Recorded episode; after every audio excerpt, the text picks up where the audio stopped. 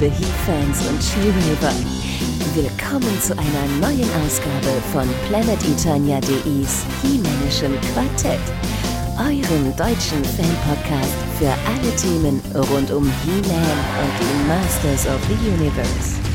Macht es euch gemütlich und hört die Nerds über Spielzeug diskutieren. Und hier sind eure Gastgeber. Hallo und herzlich willkommen zur 38. Ausgabe des Himalischen Quartetts. Mein Name ist Manuel Miesner, auf Planetonia bekannt unter dem Namen Manuel. Und bei uns heute im Studio sind selbstverständlich wieder Sebastian Vogel und Gordon Volkmar. Hallo. Ja, hallo, ich bin Sebastian Vogel. Auf Planet Eternia kennt man mich auch als Wiley. Und mein Name ist Gordon Volkmar, auf PE zu finden unter dem Namen The Formless One.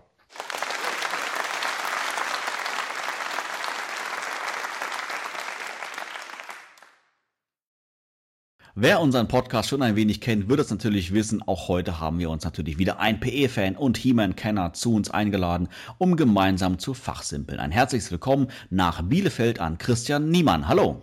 Ja, hallo zusammen.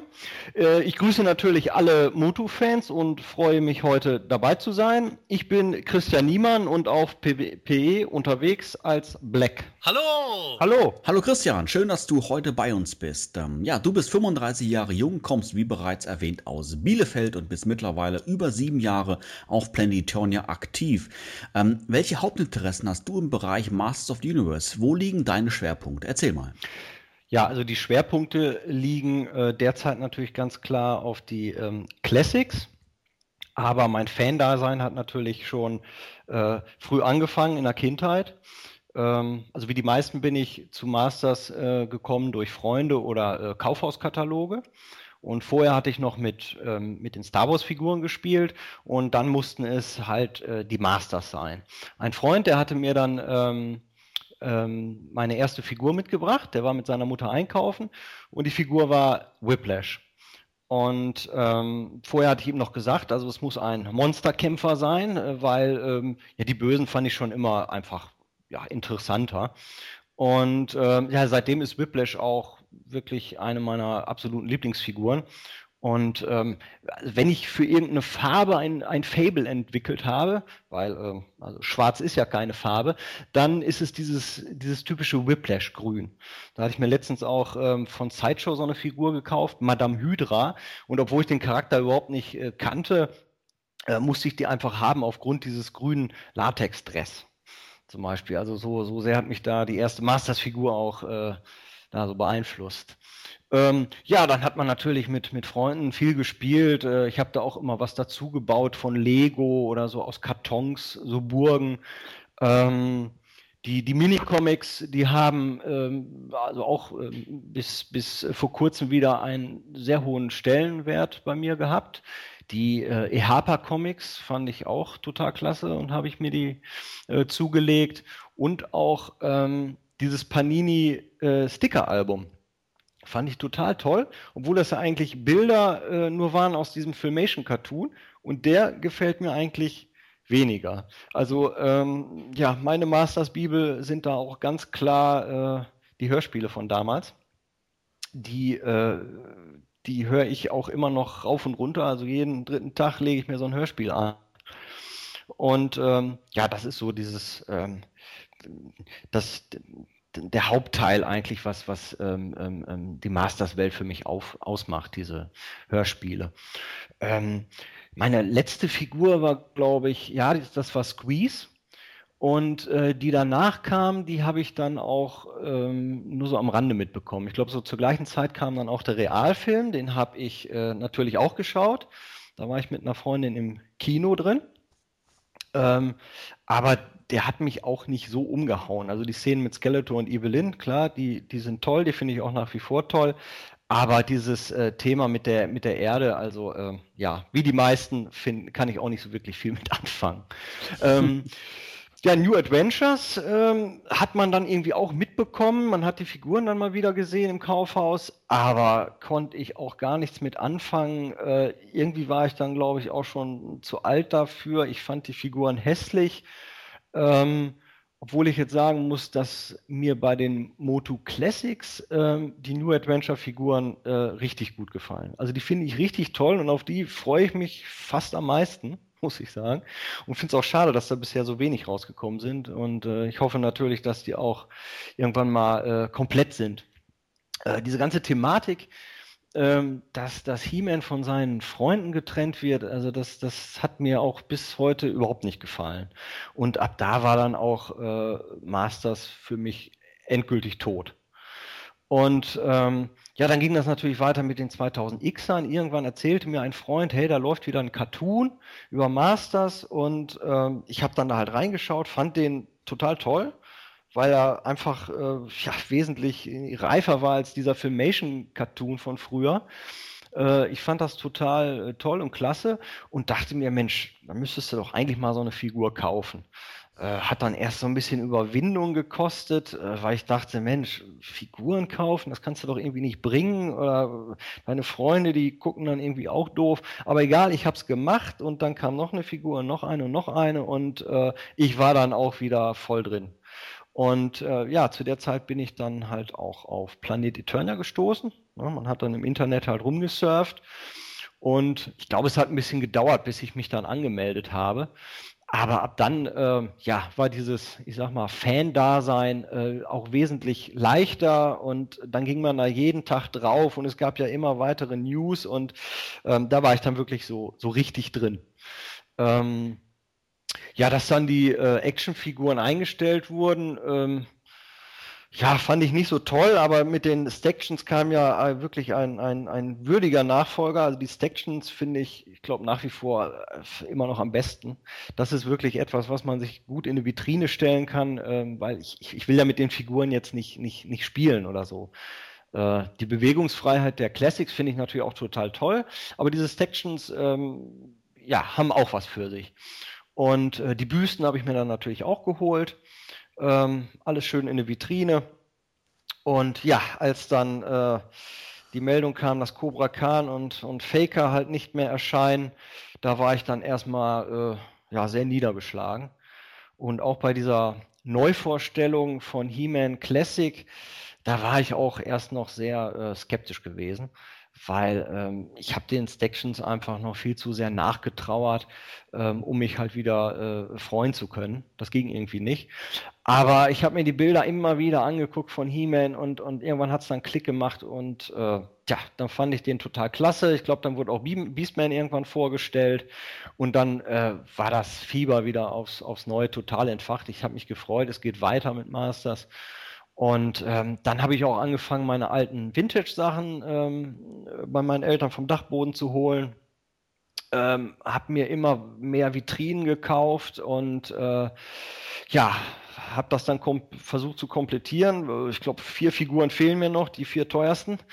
da tue ich mich noch ein bisschen schwer mit. Also äh, hier die äh, Roton und Twistoid und, und ähm, die beiden He-Man äh, He und Skeletor-Varianten, die letzten, also die sind mir noch ein bisschen zu teuer. Kommen aber bestimmt auch noch. Und ähm, ja, äh, Moto Classics, äh, ich, ich bin da halt voll drin. Ich bin Komplettsammler, allerdings kein Mock-Sammler. Ich packe alles aus und äh, stelle mir die schön in den Vitrinen zusammen und äh, beziehe das alles über einen deutschen Händler. Also ich mache das nicht über den Matti-Shop, sondern äh, über einen deutschen Händler. Ich, äh, ja, gibt mir einfach mehr Sicherheit.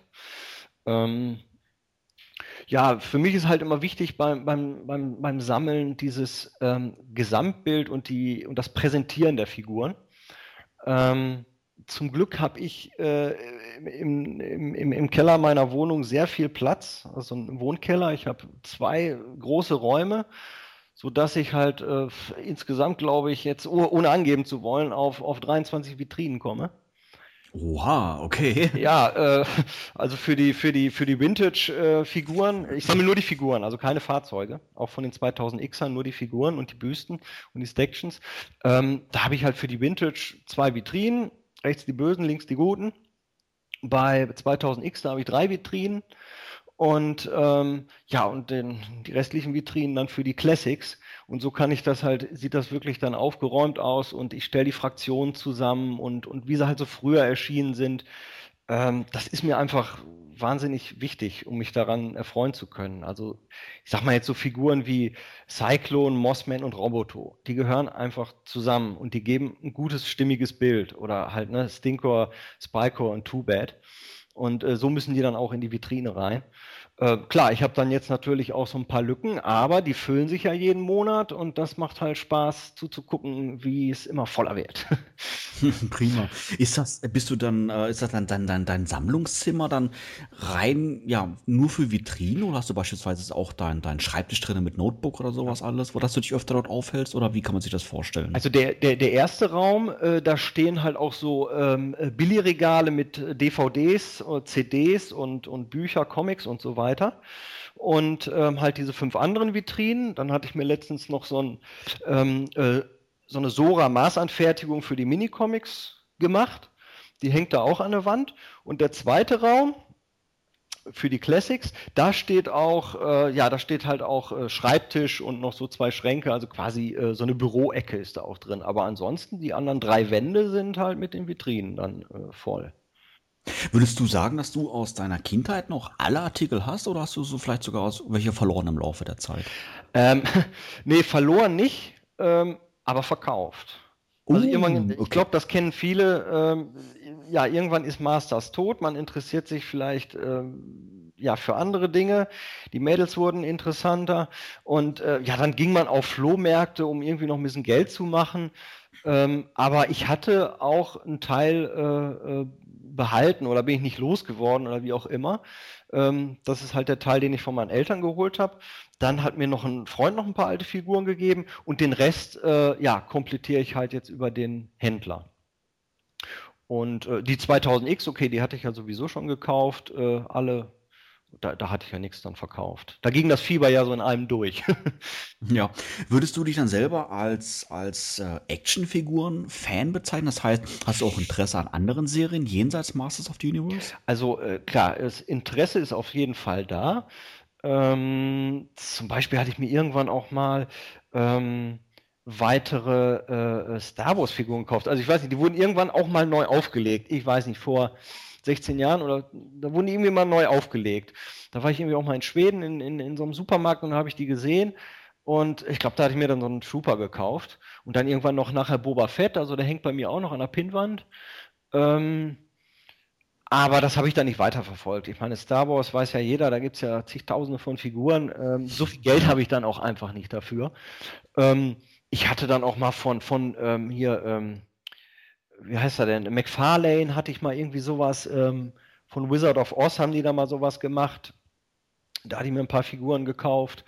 Ähm, solche Dinge. Jetzt halt mal diese Sideshow-Figur.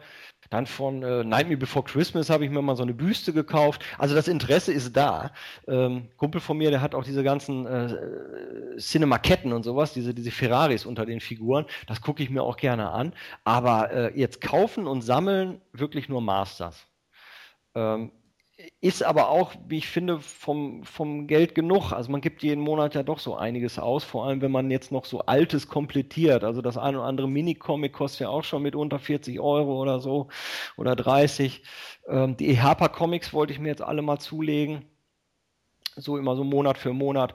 Ja, und das reicht dann auch vom Geld. Und ja, wie ich eben sagte, ich, ich möchte die Figuren halt anständig präsentieren. Und wenn ich jetzt noch eine andere Toyline sammeln würde, auch wenn ich das Geld hätte, dann sieht es einfach für mich nicht mehr vom Platz schön aus. Und ähm, ja, deswegen kommt für mich zurzeit einfach nur Masters in Frage. Ja, super. Wir freuen uns sehr, dass du heute bei uns bist. Und bevor wir jetzt so richtig durchstarten, an dieser Stelle wie gewohnt eine kleine Themenvorschau, was es in der heutigen Sendung alles zu hören gibt. Sebastian, erzähl doch mal. Ja, natürlich Natürlich haben wir heute wieder diverse News und äh, ich muss sagen, das ist dieses Mal ein ziemlicher Haufen, denn wir werden uns vor allen Dingen über die jüngst stattgefundene PowerCon unterhalten. Und da gab es ja so einige tolle Überraschungen. Und in unserer Themenlaunch haben wir auch wieder etwas, nämlich das zehnte Hörspiel, das Geheimnis der Mystic Mountains. Ja, ganz genau so ist es. Äh, vorher allerdings noch eine kleine Unterbrechung. Bis gleich.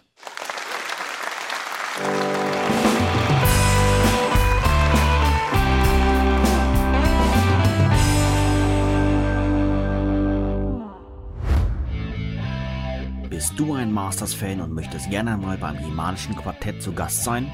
Dann keine Scheu.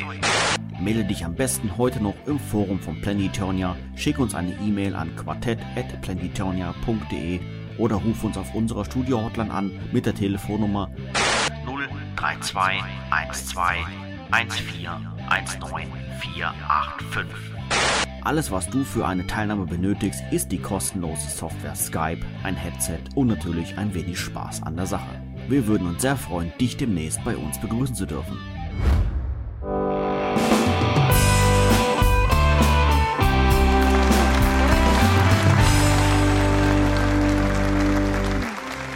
Das Hie-Männische Quartett, die Nachrichten. Das Highlight der letzten Tage war und ist natürlich die PowerCon, die vom 22. bis 23. September in der Nähe von Los Angeles in den USA stattfand. Wie zu erwarten war, gab es auch in, dieses, in diesem Jahr seitens Mattel jede Menge Neuigkeiten. Eine davon ist die Ankündigung von Snakeface, oder Sebastian? Ja, genau. Äh, Snakeface wurde ja schon im Grunde vorangekündigt, dadurch, dass äh, sein Schild bereits vorher zu sehen war. Jetzt wurde aber die gesamte Figur enthüllt. Die wird auch im April schon erscheinen, äh, soll zwei Köpfe haben, also ein Kopf ganz normalen ein Kopf mit ausgefahrenen Schlangen. Und an der Rüstung können auch zwei Riemen entfernt werden und äh, stattdessen können dann die zwei grünen Schlangen angestickt werden, die früher aus dem Torso kamen. Ähm, die Bemalung Malung ist auch sehr aufwendig bei der Figur geraten und deswegen kann es möglicherweise sein, dass äh, der Schlangenstab am Ende nicht beiliegen wird, weil äh, Mattel halt sagt, okay, äh, viele Einzelteile schon so dabei mit zwei Köpfen, alles sehr aufwendig in der Bemalung. Schlangenstab kann eventuell nicht mehr äh, da hinzugefügt werden, könnte aber wie vieles andere äh, immer noch irgendwann nachgereicht werden. Das ist im Moment noch in Klärung. Christian, wie verhält sich das bei dir? Du hast vorhin erwähnt, dass, äh, ich glaube, Squeeze einer deiner letzten Figuren waren, die du in den 80er Jahren mhm. gekauft hast. Bist du generell auch ein Fan von den Schlangenmenschen, wie jetzt beispielsweise Snakeface, oder ja, gehst du da doch eher vielleicht so selektiv vor? Also äh, die, die Schlangenmenschen finde ich, finde ich alle gut. Es sind ja jetzt auch nicht gerade viel. Ähm, Squeeze, ähm, ja, der stinkt so ein bisschen, bisschen ab. Ähm, aber Snakeface, also den hatte ich auch. Ähm, fand ich, fand ich toll. Ähm, aber die, die Schlangenfraktion ist jetzt nicht eine meiner Lieblingsfraktionen. Aber auf den Snakeface jetzt äh, freue ich mich sehr. Ich finde, er sieht super aus. Ähm, wie schon erwähnt, die Bemalung ist sehr aufwendig und ähm, ja, er ist nicht so, so, ähm, so, so, so, so, breit wie diese Vintage-Figur. Er ist ein bisschen schmaler gehalten, eher so Richtung äh, 2000X und ähm, gefällt mir sehr gut. Finde ich klasse. Dass jetzt natürlich dann der Schlangenstab äh, dann fehlen wird, ja, finde ich jetzt nicht so gut, aber wenn er in so einem Weapons Pack nachgereicht wird, dann, dann bin ich auch zufrieden. Ja, wir hatten ja schon öfter mal das Thema gehabt äh, mit Zubehör, was gezeigt wurde und, und äh, dann doch nicht mit dabei kam oder Zubehör, was sich gewünscht wurde und dann doch irgendwie fehlt oder dass generell Änderungen vorgenommen wurden seitens Mattel im Nachhinein, nachdem es präsentiert wurde das erste Mal. Gordon, ähm, ist das wieder schon wieder so ein Thema, wo du sagst, oh, das nimmt mir den Spaß an Snakeface oder ähm, freust du dich doch trotzdem generell dann über die Figur? Ja, also ich freue mich trotz alledem auf die äh, Figur. Ich finde auch, ähm, ich stimme da den Vorrednern zu, ich finde auch, dass sie sehr gut modelliert ist und auch ordentlich aussieht. Es ist natürlich immer ein bisschen schade, wenn man einiges Zubehör, das eigentlich zu der Figur mit dazugehört, dann nicht direkt bekommt, sondern eher durch irgendwelche Weapons Packs. Aber ich weiß nicht, also ich finde, in diesem Falle kann man da drüber hinwegsehen.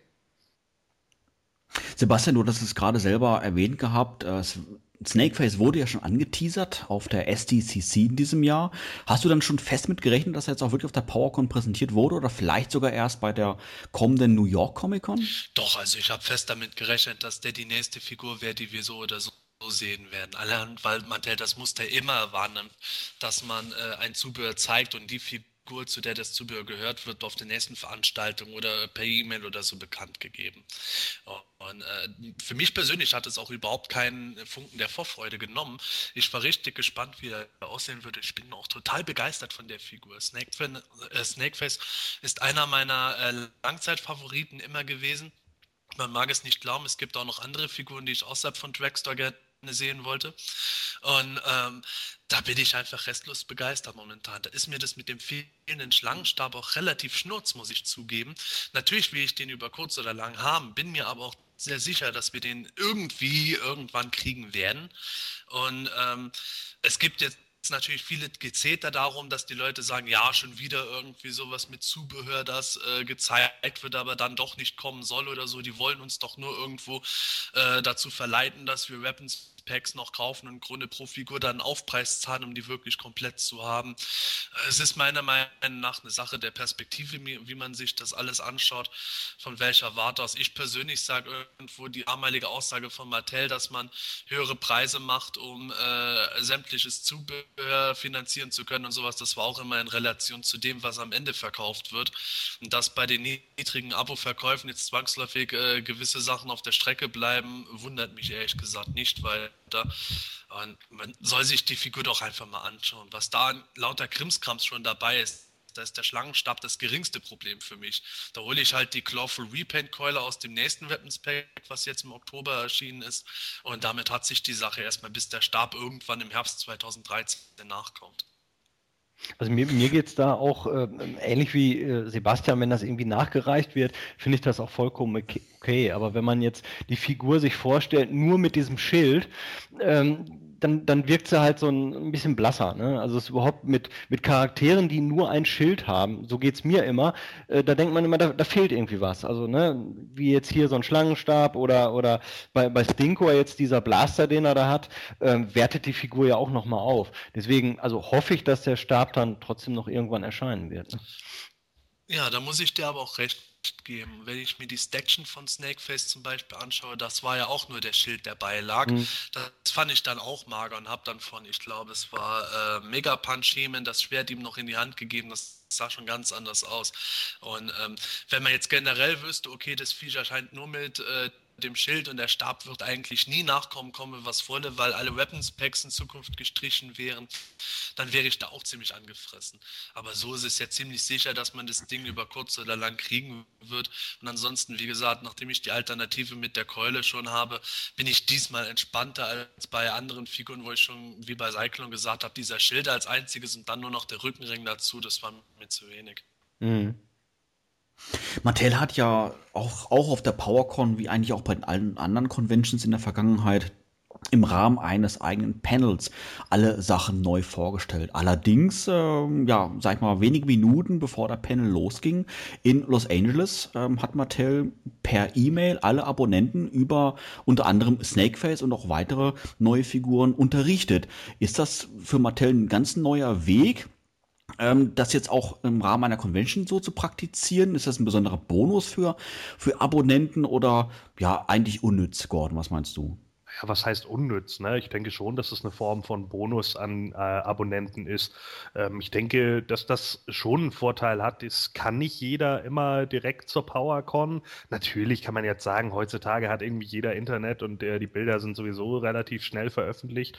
Aber warum nicht? Also ich meine, warum sollte man nicht an die Leute, die ein Abonnement abgeschlossen haben, dann auch so ein Newsletter verschicken? Es hat äh, in meinen Augen schon einen Vorteil. Es ist auch äh, ja, keine Ahnung. Ich, Dankeschön ist für mich zu viel gesagt für die Abonnenten, aber warum, warum sollte man die nicht auch ein Stück weiter in irgendeiner Weise belohnen? Es ist einfach ein kleines Extra-Goodie für die Leute. Und wenn es nur 20 Minuten vor dem Rest der Welt ist, dass die das jetzt per E-Mail dann zufällig gesehen haben, aber es ist doch eigentlich eine schöne Sache, dass das Zeug dann da in einer netten Form angekündigt wird und dadurch allein schon gezeigt wird, hey, wir äh, machen nicht einfach unser Zeug und äh, hauen das raus und sobald ihr das Abo abgeschlossen habt, ist uns der Rest egal, sondern wir gucken auch über das Jahr hinweg, dass die Abonnenten immer wenigstens so ein kleines Goodie dabei haben. Ja, eine weitere Neuigkeit der PowerCon ist auch die Enthüllung äh, eines New Avengers Charakters. Und um wen handelt, handelt es sich denn dabei, Sebastian? Das ist kein geringerer als der Mutant Karate nicht unbedingt ein NA-Charakter der allerersten Riege, aber immerhin einer, der äh, zumindest bei den meisten Fans erstaunlich gut auch angekommen ist, dafür, dass es eben eine New Adventures-Figur ist. Und den hatten mit Sicherheit auch die wenigsten auf der Pfanne. Christian, auch die New Adventures hast du vorhin erwähnt. Wie stehst du gegenüber Karate? Ähm, ja, wie ich eben sagte, gefallen mir diese alten New Adventures äh, mal so gar nicht, aber die äh, Classics ähm, äh, finde ich total stark. Und äh, mit Karate hätte ich jetzt erstmal überhaupt nicht gerechnet. Und äh, ich muss sagen, er gefällt mir. die, dieses Grün ist vielleicht ein bisschen krass. Ich weiß ich habe irgendwo gelesen, die, die Figur von früher ist eher so gelblich, kann das sein? Ah, es geht so. Ich würde mal sagen, helleres Giftgrün hat die gehabt. Das, was er jetzt hat, das ist so ein satteres, tieferes Grün. Ja, also äh, ich sag mal, das gefällt mir auch. Äh, ich bin jetzt auch einer der, der äh, hier äh, Demo-Man, äh, wo ich das Grün auch nicht schlecht fand. Ähm, dann dieses knallige Rot da äh, auf dem Kopf, diese, diese Rasterlocken, die er da hat. Ähm, also ich finde ihn schon irgendwie, irgendwie ganz stark, wie der so rüberkommt. Haben, haben sie gut umgesetzt, denke ich. Ist, ist toll, gefällt mir. Dann hat er ja auch, was hat er dabei? So, so, so, so ein Ansteckblaster und ein Schwert, das sieht auch gut aus. Ähm, muss man mal schauen, äh, wie die Figur letztendlich aussieht. Das ist ja jetzt halt noch ein Prototyp. Ich denke, die, die Farben können sich vielleicht noch ein bisschen ändern. Aber so jetzt erstmal, ja, finde ich, finde ich toll, bin ich begeistert. Gordon, du bist ja Komplettsammler, das wissen wir alle. Würdest du dir Karate auch zulegen, wenn du es, äh, sag mal, selektiv einkaufen würdest? Ja, also ähm, ich bin schon der Meinung, Karate äh, ist eigentlich ziemlich gelungen in der äh, neuen Line. Ich fand ihn auch in der alten immer ganz gut. Ähm, sicherlich ist es jetzt keiner, äh, bei dem man unbedingt sagen würde, ach ja, ganz klar, wenn ich nur Adventures erwähne, dann gehört er unbedingt in meine Top 5. Aber ich finde, der ist sehr gut umgesetzt worden und äh, ich weiß gar nicht, hat er eigentlich auch die Axt dabei, die er damals hatte? Ja, das ist dieser Blaster. Ah ja, okay. Ja, die also. Blaster-Axt ich erinnere mich jetzt gerade nur an die Figur, wie die designt war. Ich habe jetzt auf die, aufs Zubehör nicht so geachtet. Aber wenn das dann äh, auch noch mit der Axt und so weiter hinhaut, dann finde ich das eigentlich ganz gut. Kam der denn im Cartoon ähm, ja. auch vor? Also den Cartoon äh, kenne ich nicht so, muss ich sagen. Doch, der, der, kam da auch vor. Der ist auch immer wieder mal aufgetreten. Der ist ja bei den New Adventures Figuren noch relativ früh erschienen, nicht so wie jetzt beispielsweise Butthead, der aber auch oft vorkam im Cartoon. Und Karate war halt einer von denen, die jetzt nicht unbedingt äh, ständig zu sehen waren, die aber immer wieder ihre Auftritte gekriegt haben. Ja, weil, weil viele ähm, NA-Fans, die, die wollen ja erstmal diese Hauptcharaktere haben. Ich weiß nicht, das sind dann hier so, so Brack und, und äh, Hydron und, und, und wie sie alle heißen. Mhm. Ähm, ich ich, ich gehe da so ganz, ähm, äh, ganz locker dran und mir gefall, gefällt da einfach jede Figur, die kommt. Und ähm, viele sagen jetzt vielleicht auch, hätte nicht ein anderer kommen können. Mich persönlich stört das zum Beispiel gar nicht. Ne, da habe ich jetzt eigentlich auch keine Probleme damit, dass Karate kommt. Äh, es ist bei mir eher ein bisschen das Ding, dass Mattel dann allmählich Gas geben muss mit den New Adventures Charakteren, damit auch äh, die populären auf jeden Fall kommen, zusätzlich zu den äh, mittelklassigen. Denn wir haben ja immerhin noch Hydron, Flock bzw. Brack und Darius, das sind schon mal drei Figuren, die Mattel auf jeden Fall in den nächsten zwei Jahren äh, dann wohl rausbringen muss, also 2013, 2014, wenn sie die ganzen wichtigen abhaken wollen. Und äh, es wird interessant sein, wie Mattel das dann macht, ob die jetzt noch irgendwo einen äh, Cage oder sowas doch noch dazwischen werfen bis dahin, aber grundsätzlich Karate, warum nicht? Mir hat der auch immer ganz gut gefallen. Ich habe mich am Anfang ein bisschen gewundert, dass das Schulterpolster falsch montiert war, aber Mattel ist das auch aufgefallen. Es wird also bei der finalen Version richtig rum sein. Aber im Gegensatz zur generellen Begeisterung muss ich sagen, es liegt vielleicht daran, dass ich selber ein A-Fan bin und deswegen etwas pingeliger darauf achte. Aber jetzt, nachdem schon Optik das hatte, hat Karate halt auch schon wieder Trapjaws Beine und Unterarme und Hände. Und ähm, ich muss sagen, der Grad an Recycling ist mir bei den NA-Charakteren teilweise etwas zu viel. Ich hätte zumindest andere Schienenbeine oder sowas begrüßt, wenn halt ein bisschen mehr Abwechslung drin gewesen wäre, nicht irgendwo alle die gleiche Uniform von Trapjaw äh, recyceln. Aber ich finde, die sehen doch trotzdem noch sehr unterschiedlich auch, äh, aus. Also trotz des hohen Recyclinggrades. Wenn man sich die, die, die, die Vintage, ähm, also oder jetzt die, die Moto Classics ähm, anguckt, der, der Vintage-Figuren, ich finde, da sieht man eher so diese, diesen Recyclinggrad. Ich finde, bei den, bei den New Adventures geht das irgendwie noch. Oder kommt mir das ich so jetzt vor? nicht nicht so unbedingt. Also für mich ist das schon relativ frappant, dass halt zum Beispiel diese Hose äh, von äh, Slushhead und Flipshot dieselbe ist und äh, die Stiefel genauso und dann halt von Karate und äh, Optik abgesehen von der Rüstung und dem Kopf jetzt auch vieles Gleiches. Und äh, die Farbe macht halt natürlich viel aus, um den Unterschied zu machen. Aber es ist für mich halt mittlerweile ein bisschen äh, sehr viel geworden in der Richtung, wo ich sage, klar, Recycling grundsätzlich okay, aber wenigstens das eine oder andere Teil, abgesehen von der Rüstung, hätte ich ich gerne noch etwas anders gehabt. Es ist halt irgendwo, es ist mir zu viel von demselben auf einen Haufen gemacht. Naja, aber ich meine, bis 2017, wenn der Nocturna kommt, hat man sich da bestimmt ein bisschen eingelegt. also, ich, ich, muss da auch sagen, gerade diese, dass die Teile äh, sich so ähneln, gerade das fand ich auch schon früher als Kind total klasse. Also, dass die alle so ähnlich sehen. Als dann sowas kam wie, wie Extender oder so, da musste ich mich erstmal dran gewöhnen. Also, das fand ich eher nicht so gut. Es kommt für mich halt immer auf einen gewissen Grad an. Mir, für mich ist zum Beispiel auch Clamchamp völlig langweilig, weil der halt abgesehen von der Farbe und der Waffe und dem Kopf halt äh, total recycelt ist. Das ist mir dann irgendwann einfach zu viel ab einem gewissen Grad. Und das ist halt irgendwo schon äh, für mich bei den alten Figuren manchmal so gewesen, dass ich bei der einen oder anderen gedacht habe, nur ein bisschen langweilig in dem Sinne, wo ich heute als Erwachsener sage, klar habe ich das damals langweilig gefunden, weil das Recycling da stärker war und nicht mehr so kreativ gewirkt hat. Und so geht es mir halt jetzt bei diesen NA-Charakteren. Wir haben ja jetzt bisher vier Bekannte, die alle sehr stark recyceln, wo es für mich persönlich einfach so viel ist. Aber ich sehe auch, dass ich da in der Unterzahl bin, weil ich halt gesehen habe, dass die meisten Leute da scheinbar irgendwo sagen, ja, wie du halt, ja, habe ich gar kein Problem mit dem Gegenteil, dieser Uniform-Look ist ganz gut oder warum auch immer sie es halt toll finden. Und insofern hat Mattel eigentlich das Ziel ja erreicht. Ich muss ja nicht bei allem glücklich sein. Ja, wer denkt, zwei Neuerscheinungen sind noch nicht genug, der hat recht, denn Mattel enthüllte sogar mit Octavia eine dritte Figur für 2013. Sebastian, wer ist denn der Charakter Octavia überhaupt? Ja, Octavia ist ein weibliches Horde-Mitglied, die ist im Shiva-Cartoon aufgetreten. Und ähm, das Interessante dabei ist, äh, die gab es natürlich nie als Figur in den 80er Jahren, aber tatsächlich war eigentlich eine sogenannte Oktopusfrau äh, für die Moto Toyline geplant gewesen. Auch von der Horde sogar hat in Konzeptskizzen äh, teilweise noch eine violette Haut und sowas, also sah noch etwas anders aus. Aber im Grunde war das die Vorstufe für Octavia gewesen und ähm, wurde halt am Ende nicht produziert, hat es aber in den Shiva Cartoon geschafft.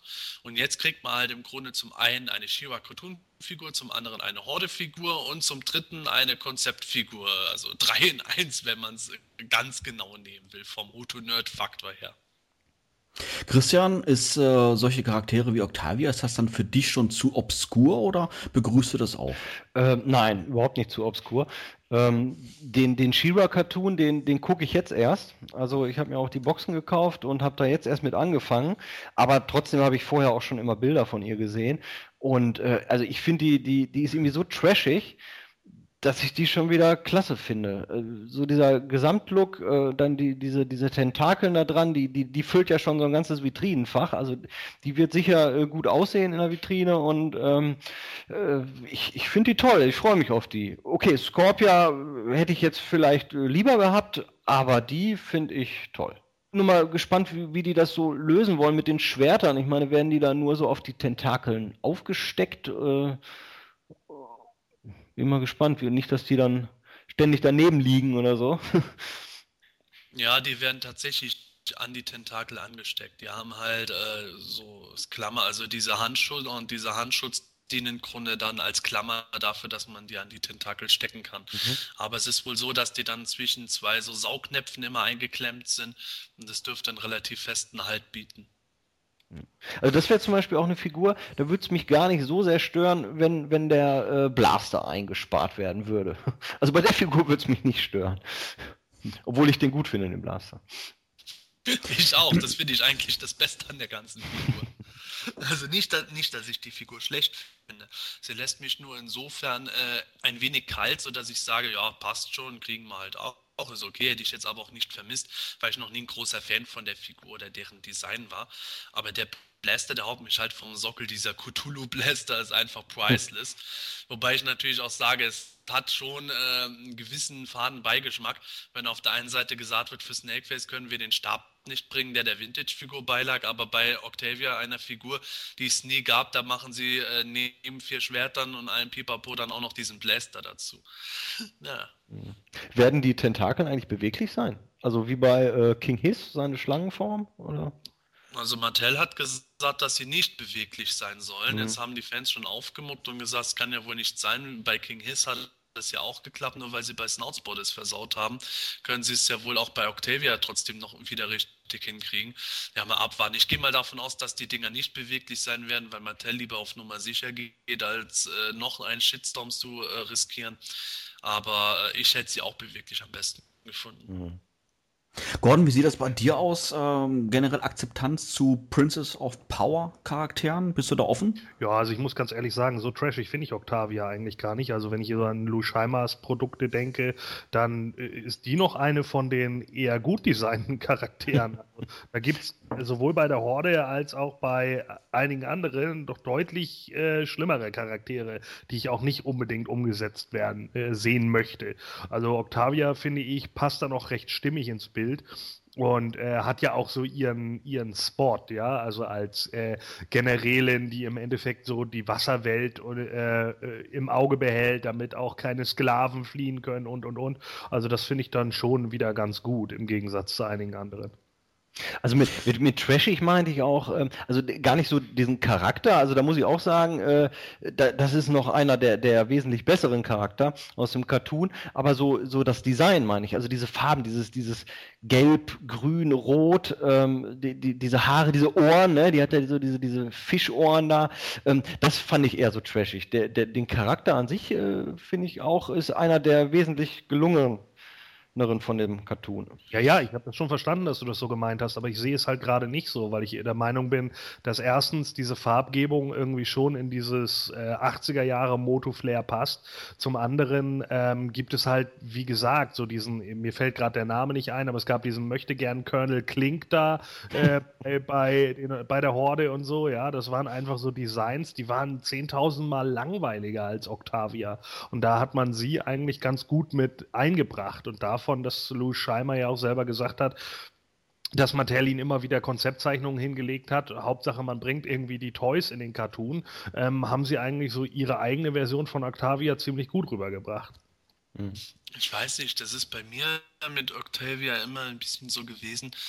Vom Design her, ich habe die auch als erst, erst als Erwachsener gesehen, vom Design her fand ich die immer so ein bisschen ticken unfertig.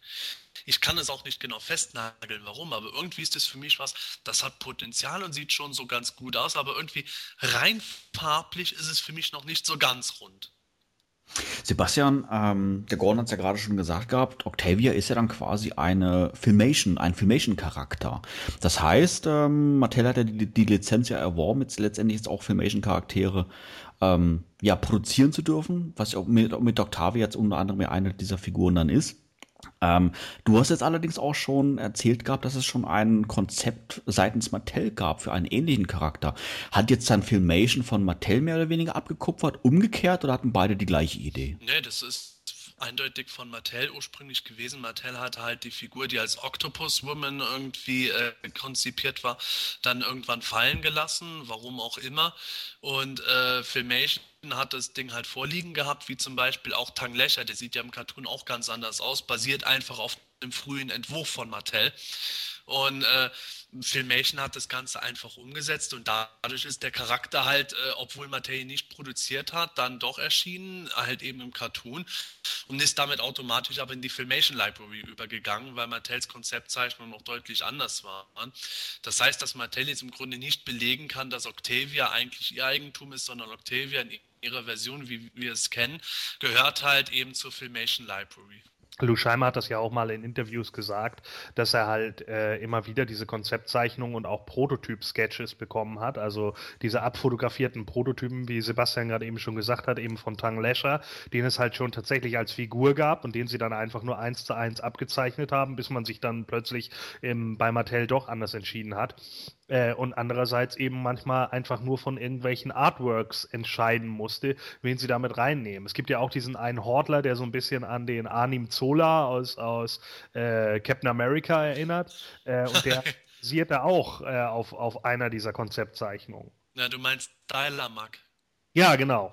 Genau, das, äh, der, der hieß auch irgendwie Dial Mark oder sowas. Der, das war ein reiner Robotcharakter, der halt eben äh, auch ein Stück weit anders teilweise aussah, als er im Cartoon aufgetreten ist. Aber äh, letzten Endes hat Gordon da absolut recht. War auch von Mattel ursprünglich geplant, wurde dann verworfen, ist aber im Cartoon gelandet, weil das alles schon vorher abgeklärt war. Für wann ist der Charakter geplant? Äh, ja, Octavia wird im Juni erscheinen. Ähnlich wie auf der San Diego Comic Convention in diesem Sommer platzierte Mattel während der laufenden PowerCon wieder ein einzelnes Zubehörteil in der Vitrine, um quasi auf, äh, ja, auf eine vierte Figur zu teasern. Ähm, was genau war denn da zu sehen, Sebastian? Ja, da war die Waffe von Clamchamp zu sehen. Den hatten ja viele schon für 2012 auf der Pfanne und jetzt wird er wohl voraussichtlich im Juli erscheinen. Clemchamp hatten wir heute auch schon im Gespräch gehabt, Christian. Ähm, ist das jetzt auch ein Charakter, den du für Moto Classics definitiv eine Chance gibst? Ähm, also ich gebe allen Charakteren eine Chance und ich möchte sie auch alle haben. Aber Clemchamp ist, ist ein Charakter, äh, den ich halt langweilig finde. Ich hatte den damals nicht als Kind. Ich glaube, das war ja eine mit der letzten Figuren. Da war ich irgendwie schon raus.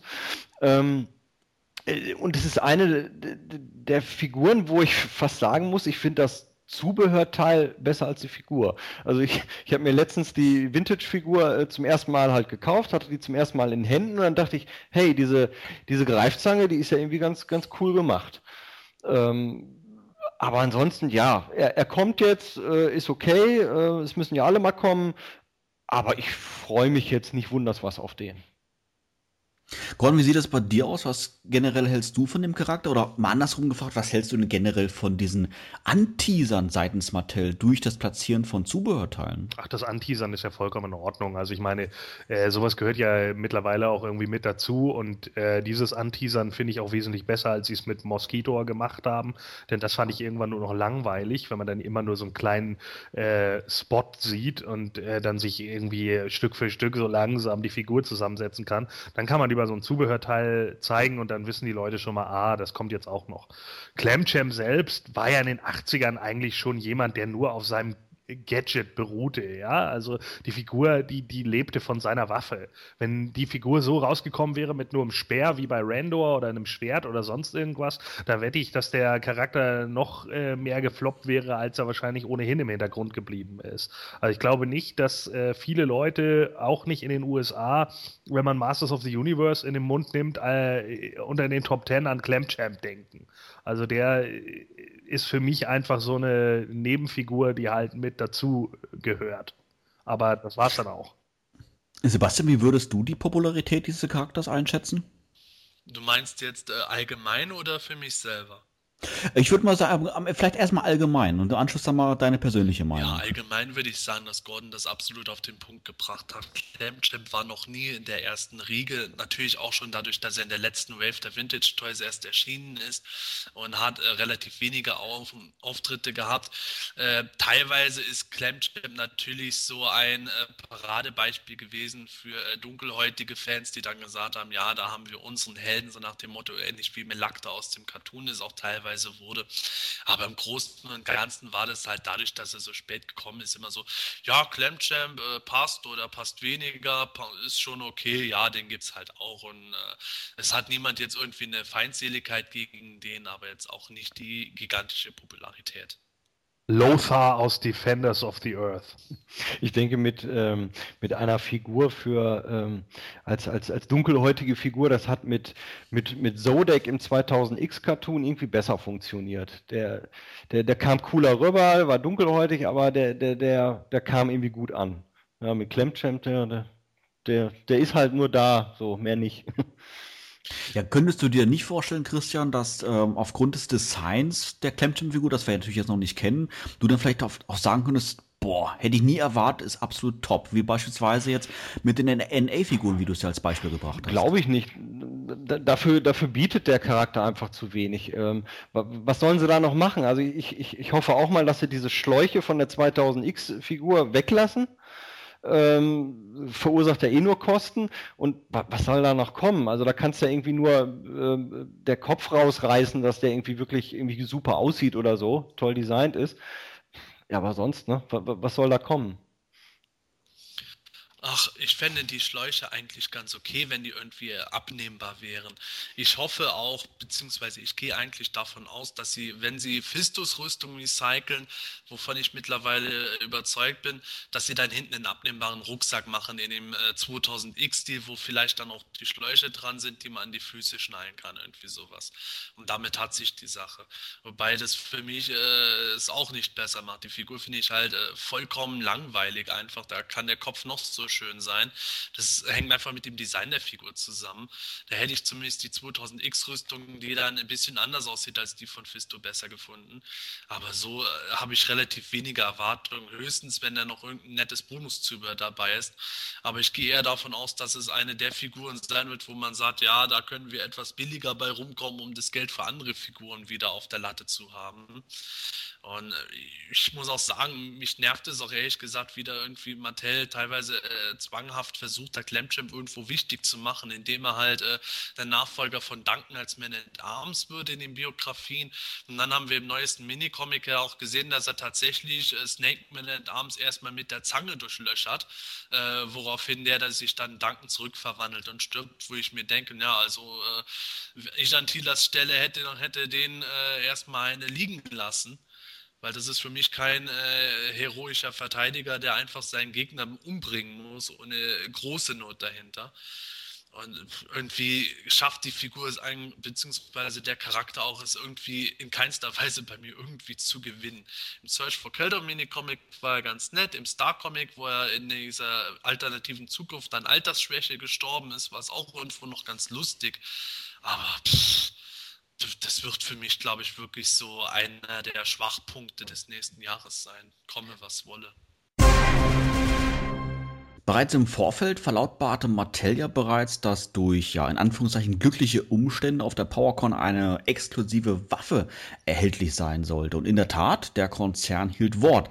Ähm, um welche Waffe handelt es sich denn da, Sebastian? Und was hat es denn mit diesen glücklichen Umständen auf sich? Ja, glückliche Umstände mehr oder weniger. Das war Glück im Unglück. Die Fabrik hatte einfach bei der Produktion von einer Waffe Mist gebaut und hatte damals so grob um die 1000 Stück äh, auf Halde liegen, die einfach falsch waren. Und äh, statt die einfach wegschmeißen zu und einschmelzen zu lassen, hat Mattel gesagt, ja gut, dann schickt die uns rüber, uns kostet das ja nichts, das ist euer Fehler. Mattel hat die dann gratis auf der PowerCon verteilt. Ich glaube, auf der deutschen EterniaCon Anfang des Jahres werden auch welche verteilt und wenn immer noch was übrig ist, wird es auch noch anderweitig irgendwie angeboten für den, der es mag. Und letzten Endes sind es die 2000X Schwerter von Kelder, die im Oktober Weapons Pack jetzt auch dabei sind. Und der einzige Unterschied ist, dass die beiden Erdhälften bei der Fehlproduktion zusammengeklebt sind, beziehungsweise ich weiß gar nicht, ob sie zusammengeklebt sind oder aus einem Guss bestehen. Auf jeden Fall kann man sie nicht trennen. Christian, du hast gesagt, du bist komplett Sammler. Ähm, ist das jetzt zum Beispiel so ein Objekt, so ein Zubehörteil, wo du sagst, okay, das besorge ich mir auf alle Fälle irgendwie irgendwo? Sag ich mal in Anführungszeichen, egal was es kostet, oder ist das jetzt eigentlich für dich auch völlig uninteressant? Also wenn das jetzt zum Beispiel der Blaster gewesen wäre, ähm, für äh, äh, Strobo, dann hätte ich gesagt, okay, die Waffe hätte ich vielleicht ganz gerne, aber, aber jetzt diese, diese beiden Schwerthälften, also ich, ich, ich finde die gut, die Schwerthälften, so, so, so vom Design mag ich diese Schwerter, aber nee, also ich glaube, das muss ich mir nicht besorgen, vor allem, äh, weil man die nicht, äh, nicht für 2,50 Euro kriegen wird, sondern da ein bisschen tiefer in die Tasche greifen muss. Und das ist es mir dann nicht wert. Also die einfach neben Kälte dann da äh, hinzulegen, nee, brauche ich nicht. Ähm, ja, Gordon, du hast bereits im letzten Podcast gesagt, dass du dir dieses Zubehörteil nicht hast besorgen lassen über Freunde in den USA. Bereust du es jetzt letztendlich oder sagst du, Mensch, hatte ich eigentlich mit meiner Vermutung recht gehabt, das Zubehörteil brauche ich nicht? Ich sag in weiser Voraussicht. Und jetzt hat es sich bestätigt. Pff, also zum Zubehörteil, als das enthüllt wurde, habe ich nur gesagt, meh.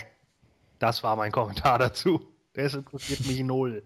Also bin ich ganz ehrlich, wenn ich das irgendwo kriege, vielleicht irgendwie verschweißt oder so, mir das mal einer anbietet für zwei Euro, dann sage ich ja. Aber alles, was drüber liegt, sehe ich ganz genauso wie Christian, das lohnt nicht.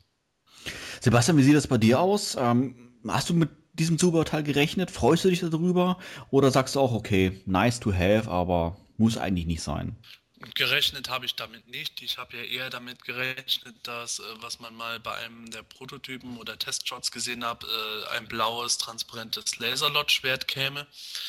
Ähm, ich muss auch Gordon absolut recht geben. Es ist, nee, es braucht eigentlich kein Mensch es ist bei mir auch so, ich habe es mir besorgen lassen, habe dafür auch eine gewisse Summe investiert, indem ich dieses PowerCon-Ticket bezahlt habe. Ich persönlich kann damit leben, weil ich von mich von Anfang an gesagt habe, ich habe das Risiko, dass es ein großer Klump sein kann und ich habe das eher als Investition oder Unterstützung der PowerCon und von Well gesehen. Und äh, insofern ist das für mich okay, aber ganz ehrlich, das braucht wirklich kein Mensch. Es ist einfach toll, dass Mattel die Idee hatte, das Ding gratis zu verteilen an die Anwesenden. Und damit hat sich die Geschichte. Also ich glaube kaum, dass irgendein äh, Sammler später mal 50, äh, 80 oder 100 Dollar dafür ausgeben wird, dass er die äh, eingetüteten Keldor-Schwerter aus der Moto Classics Line kriegt. Ja, nicht nur Highlights verkündete Mattel auf der PowerCon, sondern leider auch eine weniger erfreuliche Nachricht, denn die Figur Froster wurde tatsächlich mit vertauschten Unterarmen produziert und gelangt so auch jetzt dann final zu den Fans, oder Sebastian? Ja, ganz genau. Mattel hat mal wieder das Ding mit vertauschten Teilen. Äh, Im Gegenzug zu Stinko ist es dieses Mal keine bewusste Entscheidung. Jedenfalls äh, irgendwie, Mattel hat immer eine sehr detaillierte Begründung geliefert. Sie haben sich genau darum gekümmert und konnten jetzt wirklich sagen, sie haben die Figur mit korrekten äh, Armen und alles äh, an, die, an die Fabrik geschickt. Die Fabrik hatte auch äh, die sogenannte Masterfigur, auf der die Massenproduktion basiert, korrekt an Mattel geschickt. Und dann bei der Massenproduktion haben sie diesen Tausch einfach gemacht in der Fabrik. Äh, das ist im Grunde auf deren Mist gewachsen. Und Mattel konnte tatsächlich mal nichts dafür. Aber ähm, natürlich ist Mattel als, Herr, als äh, Vertrieb und äh, Verantwortlicher für die Herstellung jetzt in der Bringschuld. Äh, die sagen natürlich, sie können die Figur jetzt nicht nochmal zurückschicken lassen und nochmal neu produzieren lassen, vor allem nachdem die schon verschoben wurde. Aber wer, wenn man jetzt Abonnent ist, kann man die Figur wieder zurückschicken lassen und kann sich sein Geld erstatten lassen. Und unabhängig davon sollen alle Abonnenten restlos äh, ein kleines Goodie bekommen als äh, Entschuldigung oder Entschädigung dafür. Man weiß allerdings noch nicht, was dieses Goodie sein wird. Ähm, ja, Christian, Stinko wurde gerade schon in den Raum geworfen, da ist ja ein ähnliches Dilemma passiert, jetzt mit Froster. Du hast gesagt, du packst dir die Figuren alle aus, stellst sie dir schön in die Vitrine rein. Sind das solche, solche Qualitätseinbußen, die dich als Fan wirklich ärgern, wo du sagst, Mensch, ich gebe in Anführungszeichen so viel Geld für aus und bekomme dann ja den Morgs dafür? Oder ist es vielleicht auch so, dass du dich dann durch Mattel, durch dieses kleine Goodie, was sie dann mit dabei packen, besänftigen lassen und sagst, Mensch, okay, sehe ich mal drüber hinweg? Also mit dem Goodie, äh, ja, ist eine nette Sache. Äh, besänftigen lassen wohl eher weniger, äh, obwohl ich sagen muss, dass mir diese Mängel gar nicht so sehr aufstoßen. Also äh, klar, ich will eine, ich will eine gute, perfekte Figur haben, aber solche Dinge, auch bei Stinkor, also da rege ich mich nicht wochenlang drüber auf. Also manche im, im, Forum ja auch, die sagen, was, jetzt kommt schon wieder äh, eine Figur so fehlerhaft raus, ich höre jetzt auf zu sammeln, das stinkt mir langsam. So bin ich nicht. Ich bin immer noch einer, der, ich freue mich einfach, dass es weitergeht, dass die Figuren rauskommen. Ähm, und, und, und deswegen fällt das bei mir persönlich nicht so ins Gewicht. Also auch jetzt die, die, die Schultern bei King Hiss oder äh, Roboto. Äh, also ich sag mal, die, ersten Minuten ist mir das gar nicht aufgefallen, muss ich ganz ehrlich sagen. Klar, jetzt diese Unterarme, das, das fällt dann schon mehr auf. Ähm, und bei Stinkor wahrscheinlich noch mehr als bei äh, Froster. Ähm, kann ich, kann ich, kann ich mit leben. Also ich, ich, ich will mich da jetzt auch gar nicht so sehr aufregen. Ich bin lieber einer, ich, ich, ich freue mich lieber über, über die Dinge, als dass ich mich aufrege. Letztendlich, scheiße ist es natürlich, ganz klar. Gordon, du hast vorhin ein wenig geschmunzelt, als Sebastian da seine Ausführungen dann äh, gesagt hatte. Siehst du das ähnlich wie er oder äh, er doch so wie Christian? Nein, ich habe nicht geschmunzelt, ich habe gelacht, ja, weil es jetzt wirklich mittlerweile vergeht kein Podcast mehr, wo wir nicht irgendwas über irgendwelche dusseligen Fehler von Mattel äh, zu berichten haben und langsam ist es eigentlich nur noch ich weiß nicht, ich will nicht sagen, dass es nur noch lächerlich ist, aber es ist sehr amüsant mittlerweile. Ne? Also ich denke dann auch irgendwann, meine Güte, es kann nicht sein, Leute, dass das jedes Mal irgendwas passiert. Diesmal seid ihr da nicht schuld, dann ist es wieder die Fabrik. Brenn die Fabrik nieder. So, ja. Also es ist, es ist ein bisschen anstrengend mittlerweile, finde ich irgendwie. Und es ist als Abonnent natürlich auch ein bisschen anstrengend, wenn man jetzt jedes Mal hört, ach ja, übrigens bei Froster ist auch irgendwie was schiefgegangen. Und mittlerweile sitzen natürlich einige auch nur noch in den Startlöchern wie die Schießhunde, weil sie genau wissen, na, was, was kommt bei der nächsten Figur? Mal gucken, was bei äh, Decker falsch gelaufen ist oder so, ja. Und warten eigentlich nur noch darauf, was als nächstes kommt.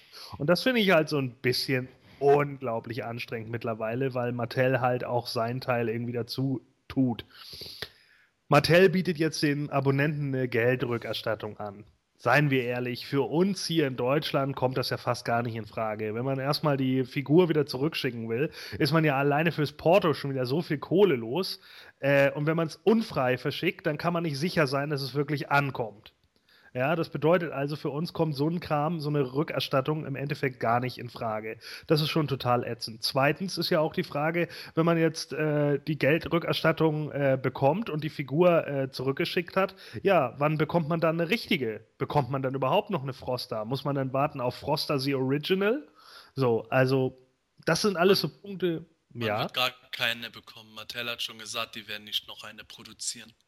Ja, so. Und das ist doch dann schon totaler Blö Blödsinn. Also, das heißt also, entweder ich nehme die mit den äh, fa falschen Unterarmen oder ich kriege gar keine. Ja, das ist natürlich eine total gute Alternative. Das heißt also, natürlich wird man dann sagen, ja, bevor ich überhaupt keine habe, nehme ich lieber die. So, dass man natürlich einen Bonus kriegt als Wiedergutmachung, ist ja schön und gut, aber es ist natürlich ein bisschen ärgerlich. Ne? Man hat keinen Ersatz. Wenn man im Ausland ist, hat man sowieso schon das große Problem, dass man sie eigentlich gar nicht zurücksenden kann, ohne nicht in irgendeiner Weise Verlust zu machen. Tja, also grundlegend heißt es wieder, lebt damit. Ich, ich, sehe das schon, dieses, äh, dieses Bonusteil, was dann die Abonnenten kriegen, das ist dann dieses fehlproduzierte Kelderschwert. Ja, dann, dann zeigt Mattel aber ich auch offiziell den Vogel. Ja, und man kriegt dann für eine Fehlproduktion eine Fehlproduktion. Das wäre doch eine herrliche Ironie. Also, ich muss auch sagen, es hat irgendwie schon was von Realsatire mittlerweile. Äh, es ist auch so irgendwo, es hat schon ein bisschen so diesen, diesen Anschein. Auf der einen Seite versucht Mattel dieses Mal wirklich irgendwo es richtig zu machen. Ich finde es auch richtig, dass sie sagen, äh, ihr kriegt eine Rückerstattung, internationale Besteller hin oder her.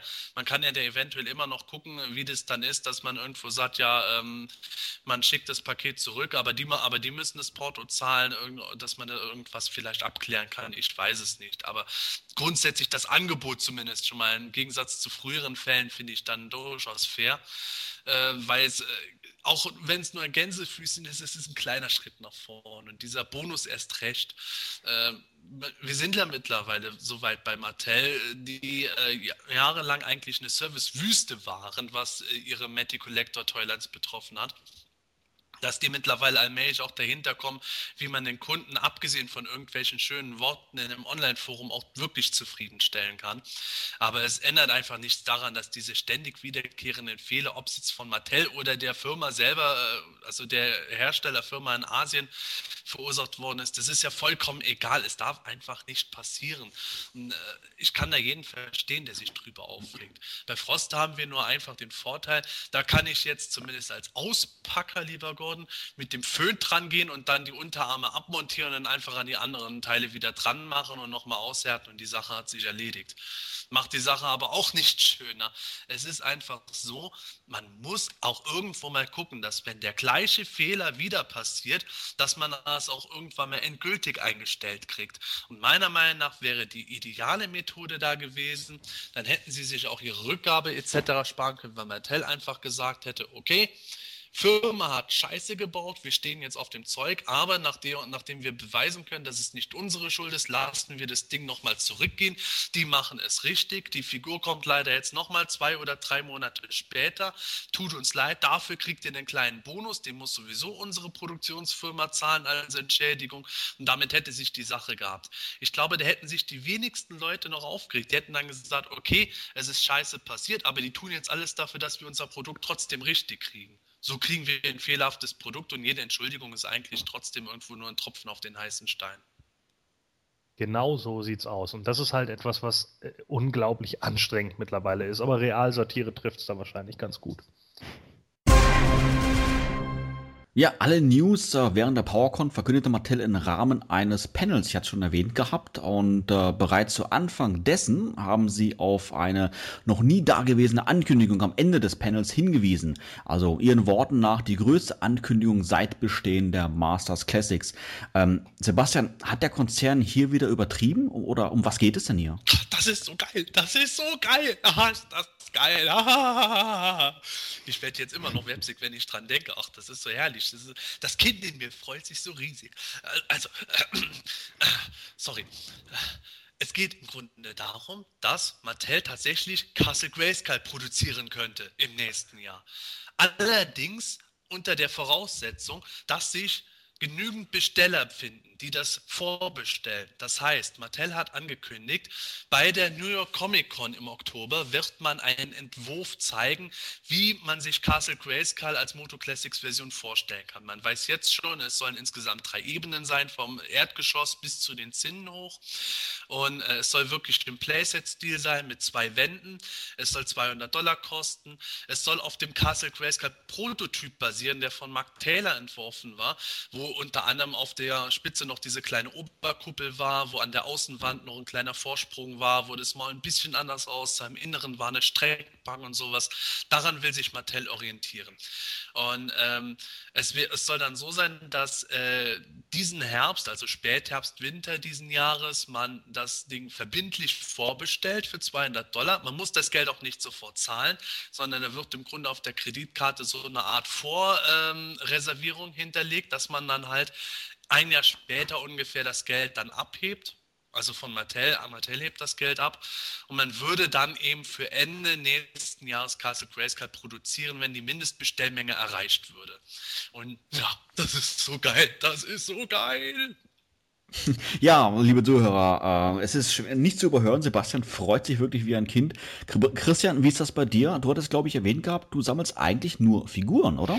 Ähm, ja, also hauptsächlich die, die, Figuren. Klar, den, den, den, den Wind Raider habe ich natürlich auch. Ich habe auch die, die Weapons Packs.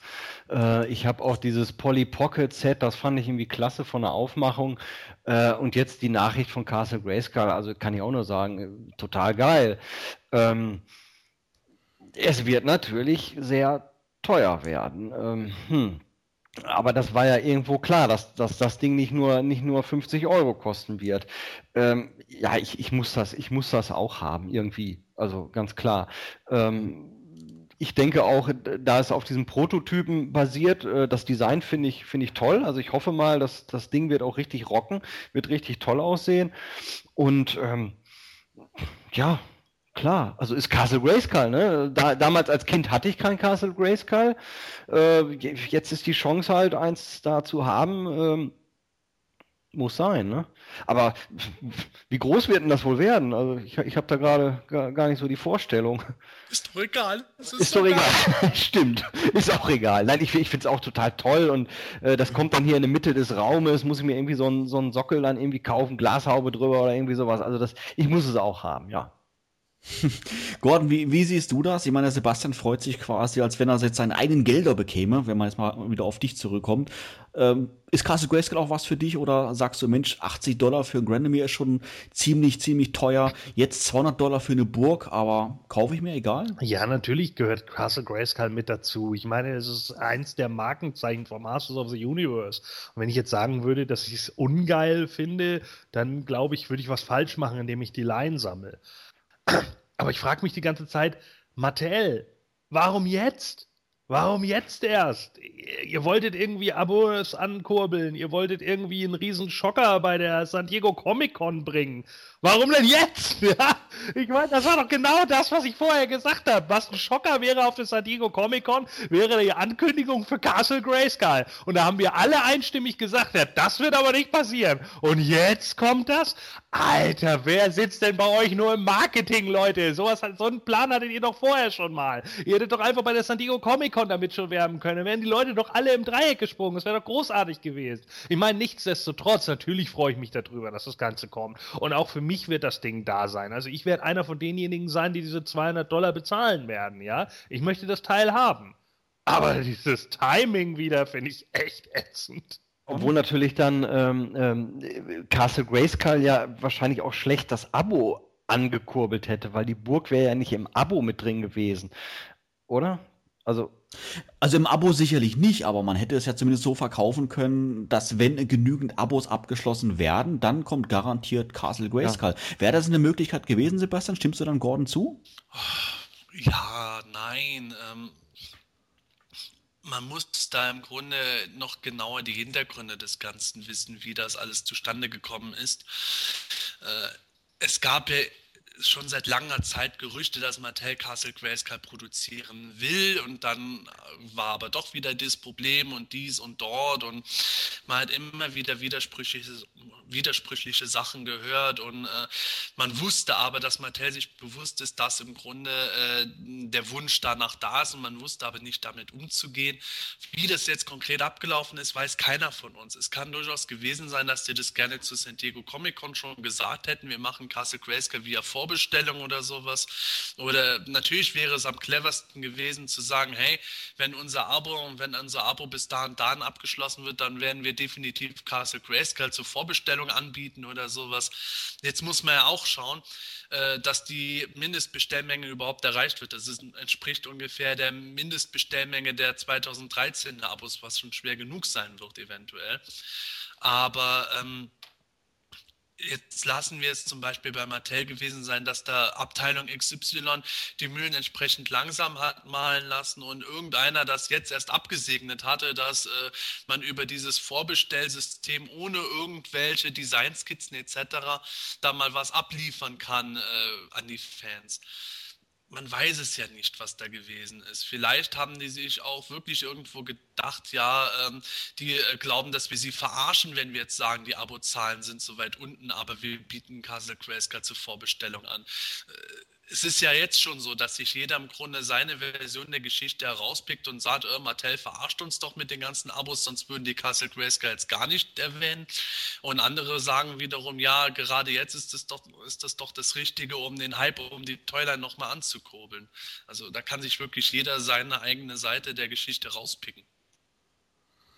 Gordon ist zu erwarten, dass es wieder ähnliche Zustände im internationalen Fandom gibt. Ähm, wenn die Burg vorbestellt werden kann, nach dem Motto, ich, ich supporte die Line, ich hole mir das Ding und du bist kein treuer Masters-Fan, weil du es dir nicht kaufst. Ah, jein. Also ich denke schon, dass es da natürlich auch wieder äh, gespaltene Stimmen geben wird, ist ganz normal. Ne? Die einen werden einfach sagen, ja, äh, einerseits finde ich die Burg gut, aber das ist mir einfach zu viel Geld und ich kann mir das einfach nicht erlauben. Und das kann ich auch nachvollziehen. Ja, es wird auch genügend Leute geben, die das einfach sagen und sich dann einfach sagen, 200 Dollar muss man halt auch mal, ich meine, das sind auch immer irgendwie 180 Euro, ne? Und die muss man eben auch mal kurz parat haben.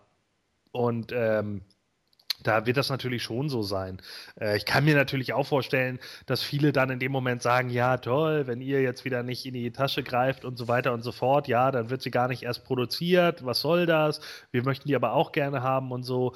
Ähm, ich glaube, so, so, darf man einfach nicht an die Sache rangehen. Ne? Wer, wer sich das Ding erlauben kann und das Geld dafür hat, der macht es eben und wer es sich nicht erlauben kann, der macht es halt nicht. Ich glaube, das hat nicht immer was damit zu tun, ob man die Line supportet oder nicht, sondern ähm, wir sind mittlerweile alle erwachsen. Es ist nicht mehr so, dass wir, äh, außer natürlich bei Sebastian, im Spielzeugregal stehen und ja, genau. Ne? Und ein bisschen rumgeifern, sondern viele äh, wägen dann halt auch einfach mal ab und sagen sich, äh, das mache ich jetzt vielleicht doch eher nicht, weil es einfach nicht geht oder weil es einfach Dinge gibt in dem Moment, die in dem Moment vielleicht in Anführungsstrichen wichtiger sind, wie auch immer. Ja, und äh, ich glaube, das muss man dann halt einfach akzeptieren. Also ich hoffe natürlich darauf, dass es genügend Leute gibt, die äh, sich dafür finden würden. Aber ich könnte es, glaube ich, auch nachvollziehen, wenn Mattel hinterher sagt, ja, nee, es klappt leider doch nicht, weil es einfach nicht genügend gibt, weil es eben doch viel Geld ist. Es wäre ja auch wirklich irgendwo dämlich, wenn jetzt äh, irgendwo in einem Haushalt es kommen würde, Schatz, wieso hast du denn meine Oma zur Hochzeit ausgeladen? Ja, die frisst zu viel weg, aber jetzt kommt Castle Grayskull raus, das ist so geil, das muss ich haben. also, da wird natürlich keiner irgendwelche Privatansprüche zurückstellen, nur damit es sich Castle Grayskull leisten kann. Ich selber werde mich da auch schwer tun. Ich habe noch keine Ahnung, wie ich überhaupt den Platz organisieren soll für das Teil, geschweige denn das Geld, aber irgendwie werde ich zusammenkratzen, weil ich es einfach so geil finde.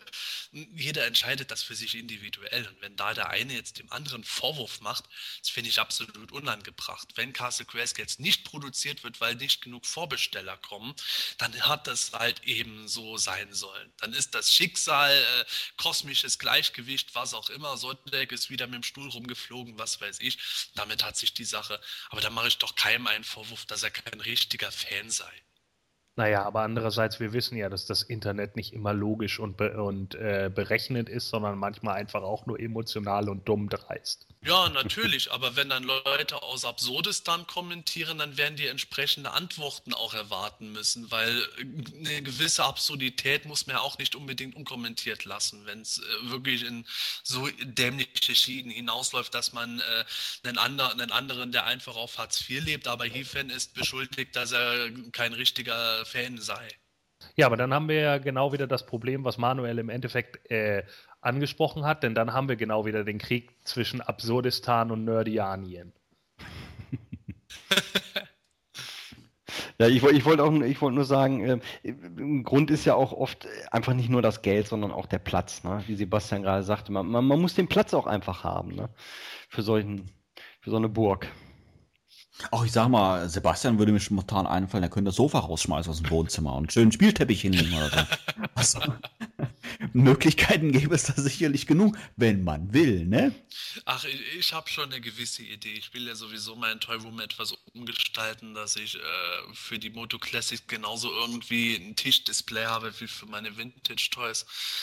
Irgendwas wird mir da schon einfallen. In der Mitte vom Raum ist noch genug Platz. Äh, eine gewisse Kreativität brauche ich dabei, aber das kriege ich schon hin. Irgendwas, wenn man will, kriegt man es schon.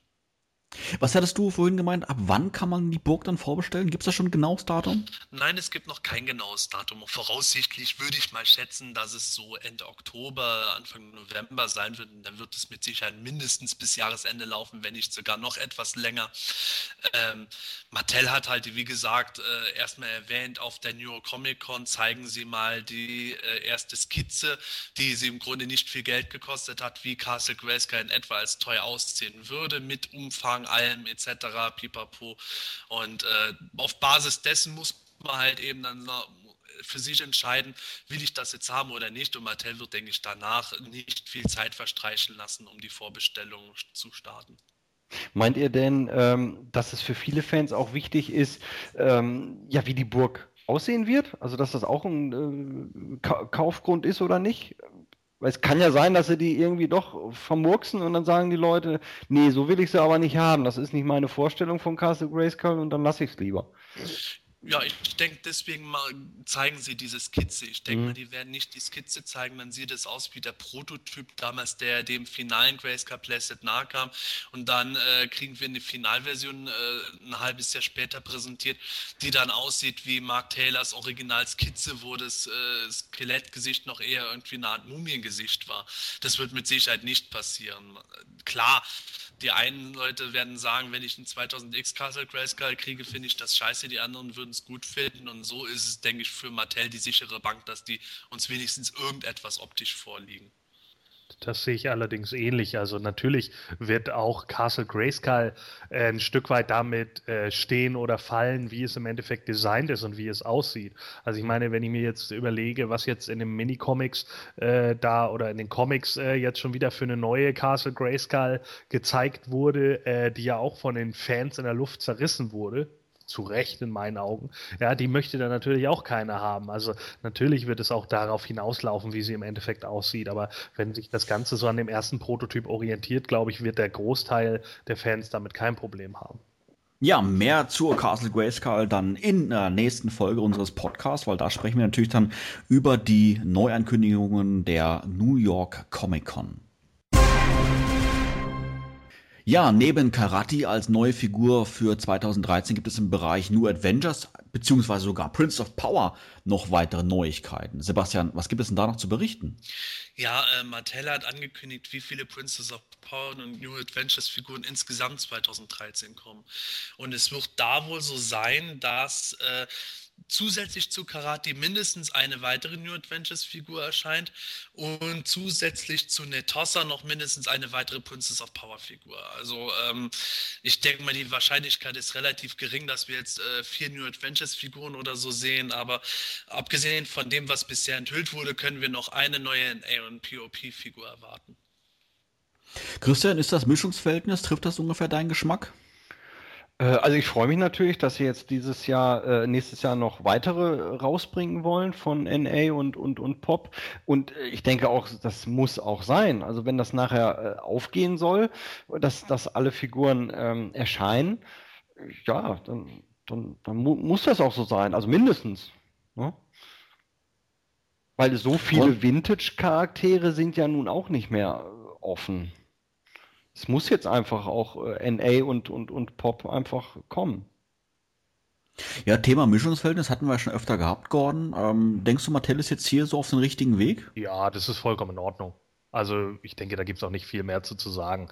Es ist vollkommen in Ordnung, dass sie nächstes Jahr dann auf jeden Fall noch einen NA und noch einen POP-Charakter bringen wollen. Finde ich vollkommen in Ordnung. Äh, ich hätte mir ja noch so ein bisschen so ein 2000X Evil Seed oder sowas gewünscht. Ja. Aber vielleicht, das wäre auch noch, das wäre auch noch ganz cool.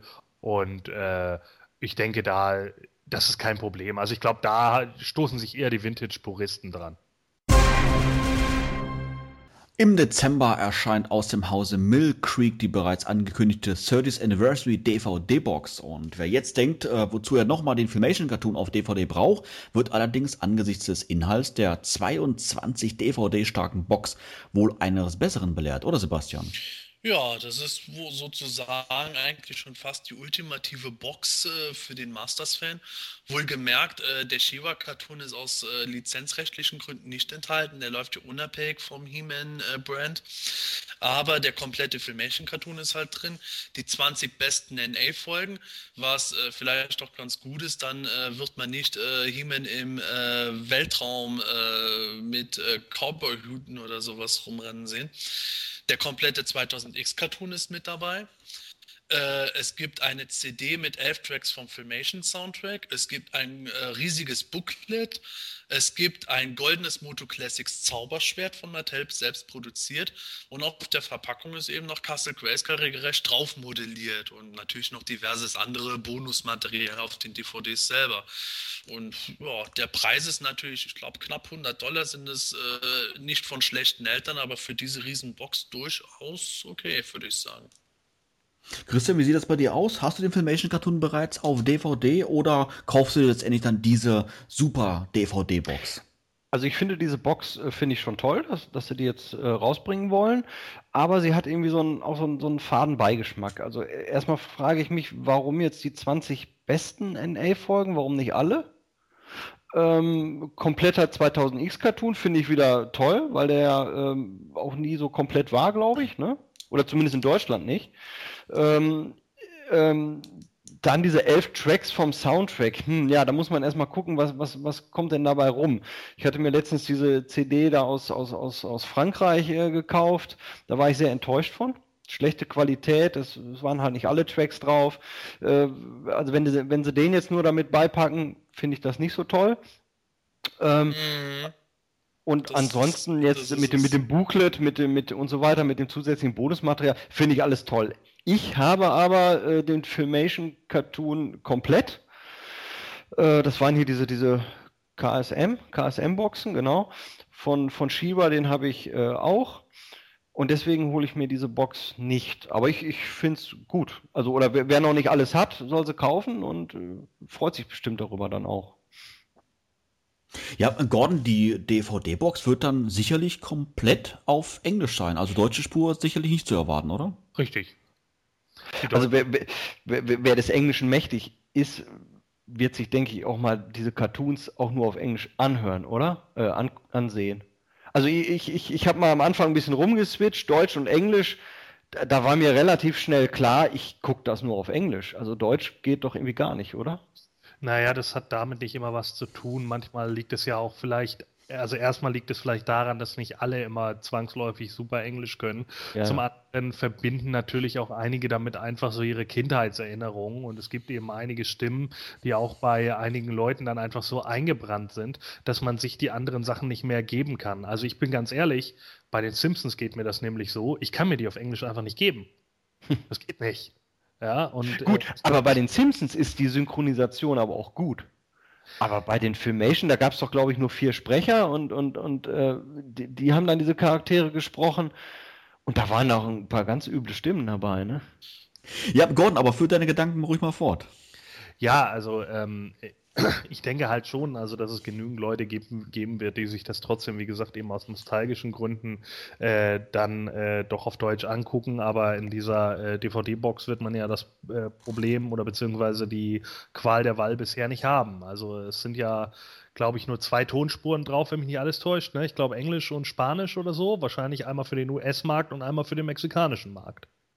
Denkst du, dass der Regio-Code der DVD ein Problem werden könnte? Ja und nein. Also es ist natürlich immer so eine Sache. Die meisten DVD-Player heutzutage können ja in irgendeiner Form immer wieder alles abspielen, auch wenn man sie so ein bisschen tunt oder sonst irgendwie was.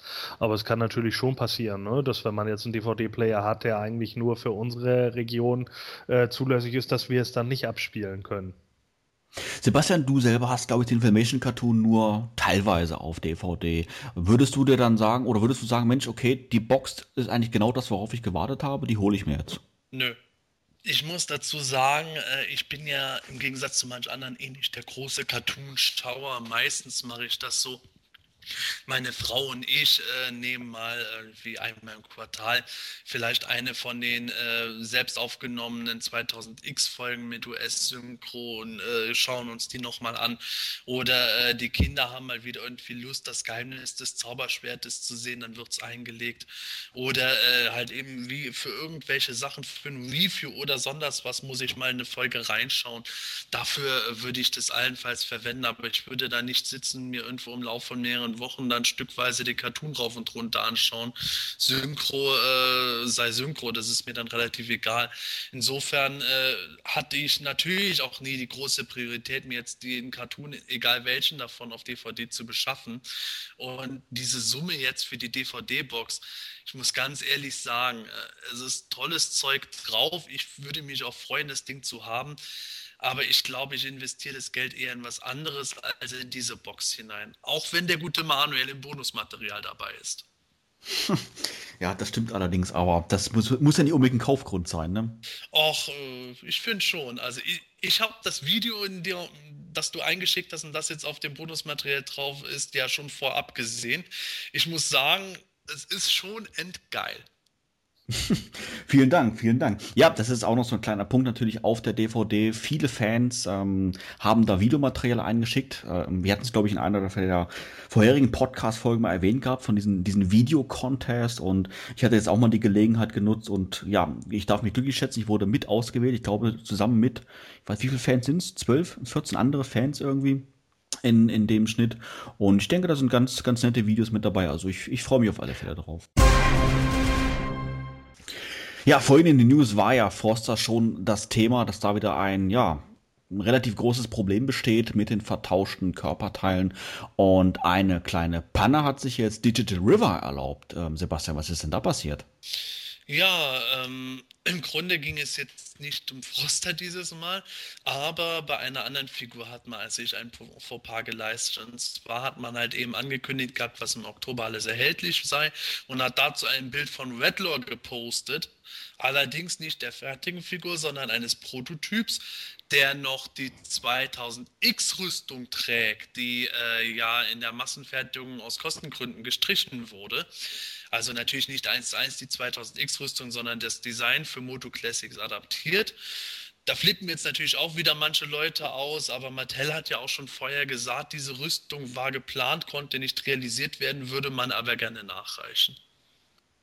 Christian, denkst du, das ist jetzt letztendlich wieder so ein Problem, ähm, dass die Fans sich genau daran aufhängen oder, ja, sag ich jetzt mal auf, auf gut Englisch, shit happens? Ja, aufregend tun sich ja äh, immer welche und, und, und, und dann irgendwann auch zurecht. Ich meine, es tauchen solche Bilder auf und natürlich gibt es dann die Leute, die sagen, ja, so ein Mist und jetzt kommt es doch nicht. Oder halt äh, vielleicht in anderer Form. Ähm, ja, ist wieder unschön gelaufen, ne? Wie, wie, wie so oft. Ich persönlich äh, finde das jetzt äh, nicht so schlimm. Äh, Wenn es in so einem Weapon, Weapons Pack mit reinkommt, finde ich es gut. Aber ich, ich, ich, mir gibt diese Rüstung nichts. Ich fand auch Rattler neben Cobra Khan von den 2000Xern äh, irgendwie, eine, eine, irgendwie eine schlechte Umsetzung oder was heißt schlecht. Ich, mir hat es ja nicht gefallen und deswegen vermisse ich diese Rüstung jetzt auch nicht. Aber ja, es ist wieder ein bisschen dumm gelaufen. Ich persönlich habe das jetzt auch noch gar nicht gesehen, dieses Bild. Muss ich mal irgendwie nach Google. Ähm, ja, unschön. Hm. Gordon, ja, das Beispiel zeigt ja nicht nur Mattel passieren irgendwelche Pannen, sondern sogar anderen Firmen wie Digital River. Bist du überrascht? Digital River passieren Pannen? Nein. Also, das, das wäre mir ja nie auch eingefallen. äh, ach, übrigens, Digital River, ich krieg da noch einen Stratos. Äh, ihr könnt mir denn stattdessen irgendwie. Ach nee, die Shadow Weaver, die zweite, die ihr mir einfach kostenlos geschickt habt, die habe ich ja teuer verkauft. Naja, gut. Also, äh, ja, seien wir ehrlich. Es ist irgendwie nichts wirklich Besonderes. Äh, ich weiß jetzt nicht. Also ich finde die Rüstung, ähm, das war ja, glaube ich, war ja die mit diesen silbernen Schulterpolstern und dem äh, neongrünen, äh, mit diesem neongrünen Schlangenkopf vorne dran. Ja. Ja, ja genau. Und äh, ich muss ganz ehrlich sagen, ich, ich, finde irgendwie, die passt nicht so gut zu ihm. Also ich weiß nicht warum, aber ich finde, obwohl jetzt viele sicherlich sagen werden, äh, ja eigentlich von den Farbgebungen her mit den äh, blauen Streifen, die er auch so auf den Armen und Beinen hat und so, aber ich weiß nicht, äh, ob es der grüne Schlangenkopf ist oder ob es dieses Silber ist, irgendwas beißt sich da für mich. Also als ich das Bild gesehen habe, habe ich gedacht, ach, so schlimm finde ich es jetzt nicht, dass die nicht dabei war. Ich weiß nicht, vielleicht in einer anderen Bemalung wäre es okay gewesen, wäre natürlich ein schönes Zubehör für ihn, aber ich brauche die jetzt nicht unbedingt. Ach, ich bin eigentlich auf genau der anderen Schiene. Ich finde, die Rüstung macht die Figur eigentlich erst richtig rund für mich. Ich muss dazu sagen, ich habe die Vintage Rattler Figur auch schon immer gut gefunden. Ich fand jetzt auch die Moto Classics Figur soweit okay. Aber äh, eben durch die 2000X Variante bin ich schon ein bisschen auf den Geschmack gekommen, dass ich schon neugierig war, wie die Moto Classics Figur mit der Rüstung aussehen würde und äh, hat auch fest mit der Rüstung gerechnet gehabt im Vorfeld. Und jetzt, wo ich sie gesehen habe, muss ich sagen, wenn die jetzt kommt, egal wann und wie, ich glaube, ich werde die Figur tatsächlich mit dem Teil zusammen aufstellen, weil das für mich irgendwie runder ist. Vielleicht, weil ich sie nur mit dem Gürtel und Lendenschutz alleine einen Ticken zu nackig finde. Hm. Ja, mag sein. Aber also wie gesagt, äh, bei mir ist es halt irgendwie so, ich weiß nicht, irgendwie, irgendwas äh, gefällt mir bei der Farbgebung nicht. Vielleicht wirkt mir die Rüstung auch an sich für die doch recht schmale Figur ein bisschen zu, zu wuchtig oder ich habe keine Ahnung. Ich kann es nicht genau sagen. Vielleicht, wie gesagt, wenn sie ein bisschen anders bemalt ist, vielleicht würde sie mir dann besser gefallen. Keine Ahnung. Ja, in den letzten Podcast-Folgen hatten wir hier und da auch immer wieder mal das Thema Merchandise angesprochen. Unter anderem ja auch mal ähm, ja diese, diese ominösen Wackelköpfe von der Firma Funko. Gibt es da mittlerweile schon Neuigkeiten, Sebastian? Ja, die gibt es. Tatsächlich hat Funko vor kurzem die vier Wackelköpfe präsentiert, die sie jetzt erstmal produziert haben. Und zwar He-Man, Skeletor, Beastman und Orko, alle in etwa im Filmation-Look, wobei Orko zugegebenermaßen eigentlich eins zu eins wie auch von der Moto Classics-Figur adaptiert aussieht. Die sollen im Dezember kommen für je circa 13 Dollar. Und äh, das ist aber nicht alles. Funko hat außerdem noch äh, vor wenigen Tagen erst fünf Vinylfiguren präsentiert. Äh, Funko hat schon diverse Vinylfiguren in einem ganz eigenen Stil gemacht mit so schwarzen Knopfäuglern in großen Köpfen und sowas. Und da hat sie halt eben He-Man, äh, Spycore, Skeletor, Hordak und Shiva gemacht alle auch wieder im Filmation-Look. Und das Besondere ist halt eben auch, dass eben Shiva dabei ist, was ja dann heißt, dass Funko offenbar mit Classic Media so einen Deal über beide Brands abgeschlossen hat. Christian, spricht dich so Art Merchandise generell an? Hm. Also, dass es Merchandising jetzt in letzter Zeit verstärkt gibt oder geben wird, Begrüße ich natürlich. Also das, da, dann wird ein breiteres Publikum angesprochen. Masters ist, kommt wieder mehr in die, in die Munde, was vielleicht auch für, für einen Kinofilm vielleicht gut ist, keine Ahnung. Ähm, das finde ich alles gut. Aber äh, dass es diese Wackelkopffiguren äh, sind, hm, also kaufen werde ich sie mir wohl nicht. Ich finde sie besser als diese Keksdosen zum Beispiel. Ähm, aber muss, muss ich glaube ich nicht haben. Also jetzt zu den Skeletor, ja, gefällt mir ganz, ganz gut. Ähm, ja, sie sehen irgendwie gut aus, ich finde es ganz knuffig, aber nee, ich, ich wüsste auch nicht, wo ich sie hinstellen soll. Wo tut man sowas hin? Also, ja. Gordon, du warst ja, glaube ich, auch so ein bisschen immer zweigeteilt. Das eine Merchandise hast du gesagt, Mensch, ist an sich nicht schlecht. Das andere hast du mehr oder weniger schon virtuell in die, in die Tonne geworfen. Wie sieht das denn mit diesen Wackelköpfen aus? Wie war da nochmal deine Meinung? Ja, also ich bin ganz ehrlich, Wobbler mochte ich nie.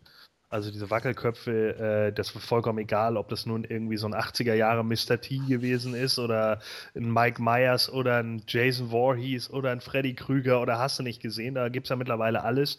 Ich glaube, Funko hat auch so ungefähr mit jedem großen äh, Sender und Movie-Verlag irgendwie ein Deal. Also ich glaube, die haben Deals mit Warner Bros., mit Fox, mit Lucasfilm, mit Marvel, mit Hasbro. Ich glaube, mit allem. Ja, also ich glaube, Funko ist die erste Linie, wenn es um äh, oder die erste Anlaufstation für all diese großen Firmen mittlerweile, wenn es um diese komischen Wackelköpfe geht.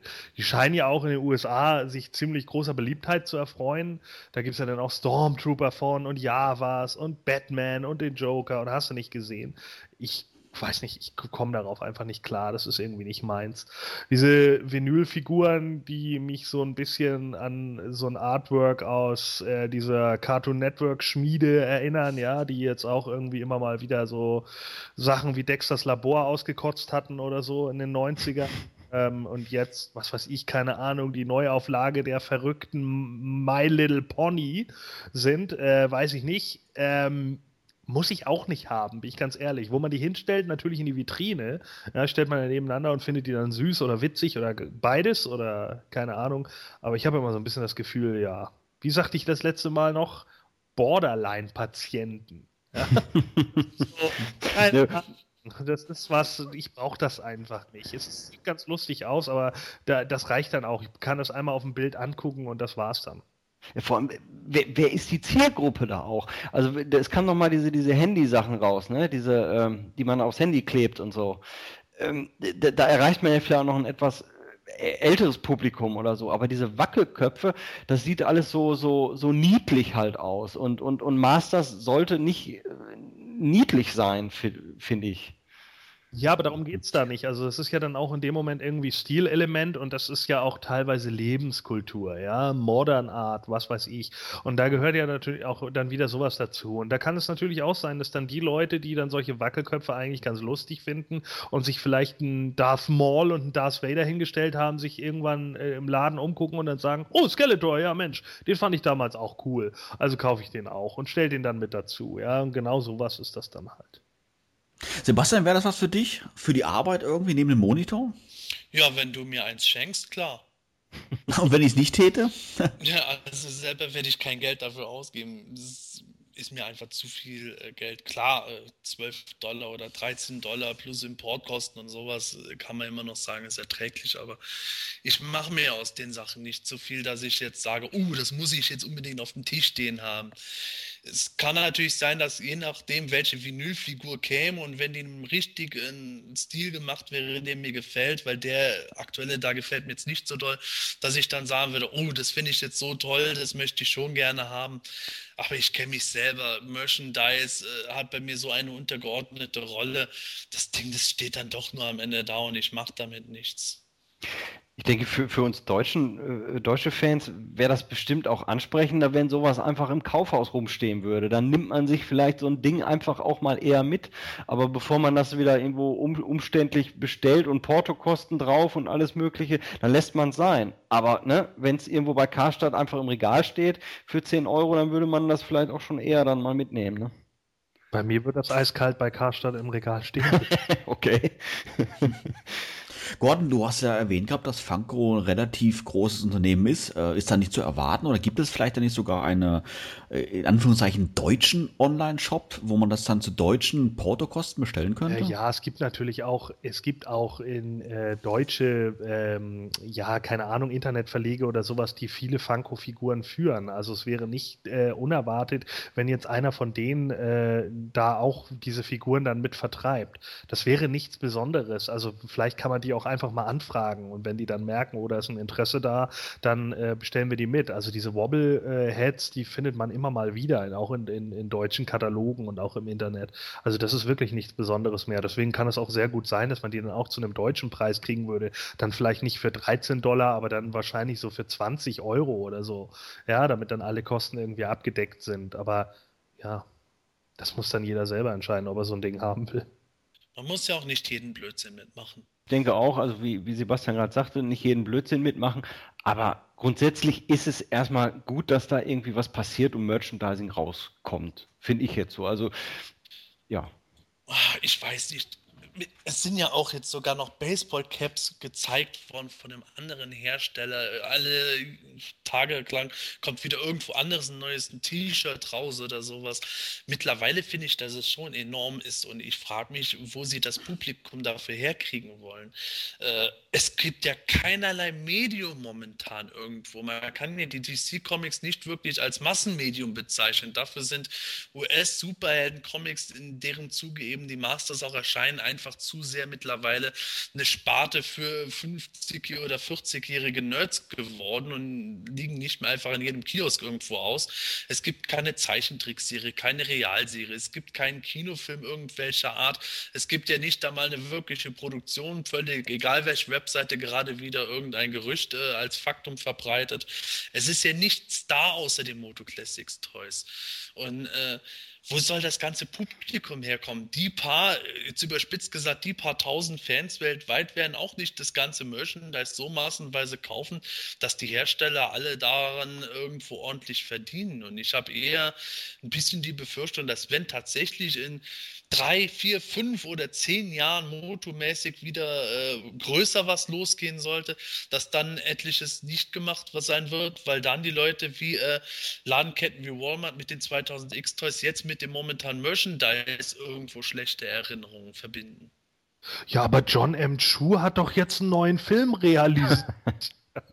ja, komm, jetzt hör ich aber. Also, äh, nee. Nicht wieder. Nein, aber es ist vollkommen richtig. Ich sehe es ganz genauso wie du. Ich bin einfach der Meinung, ja, das läuft jetzt momentan alles auf dieser Vintage. Oh, Entschuldigung, meine Brille ist nicht Vintage, die ist Retro. Ja, also es, ist, es läuft genau auf dieser Schiene mit. Ja, es ist einfach Lifestyle und das ist genau das, was ich eben sage.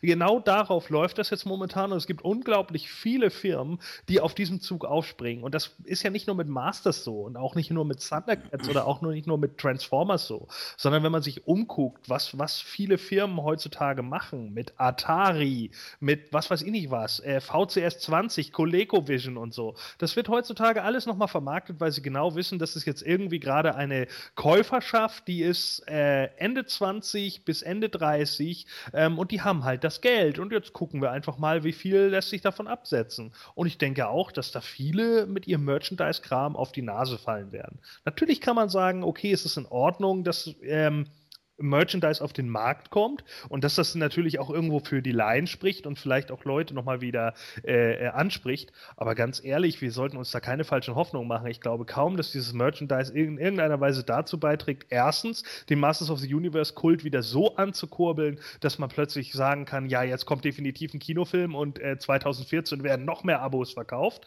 Äh, noch, dass sich da in irgendeiner Weise ein ganz anderer Markt plötzlich wieder erschließen lässt für Masters of the Universe. Also das glaube ich einfach nicht. Ich denke, das liegt einfach in diesem Lifestyle-Trend begründet und danach äh, wird es das auch wieder sein.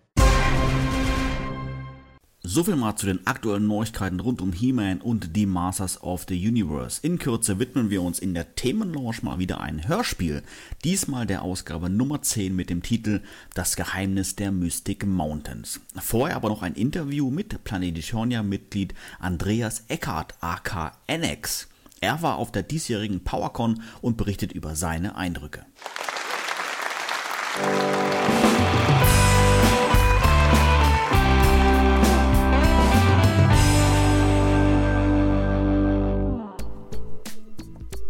Heute startet Planet Eternia einen Aufruf an euch, die Fans, bezüglich unseres Planet Eternia Lexikons.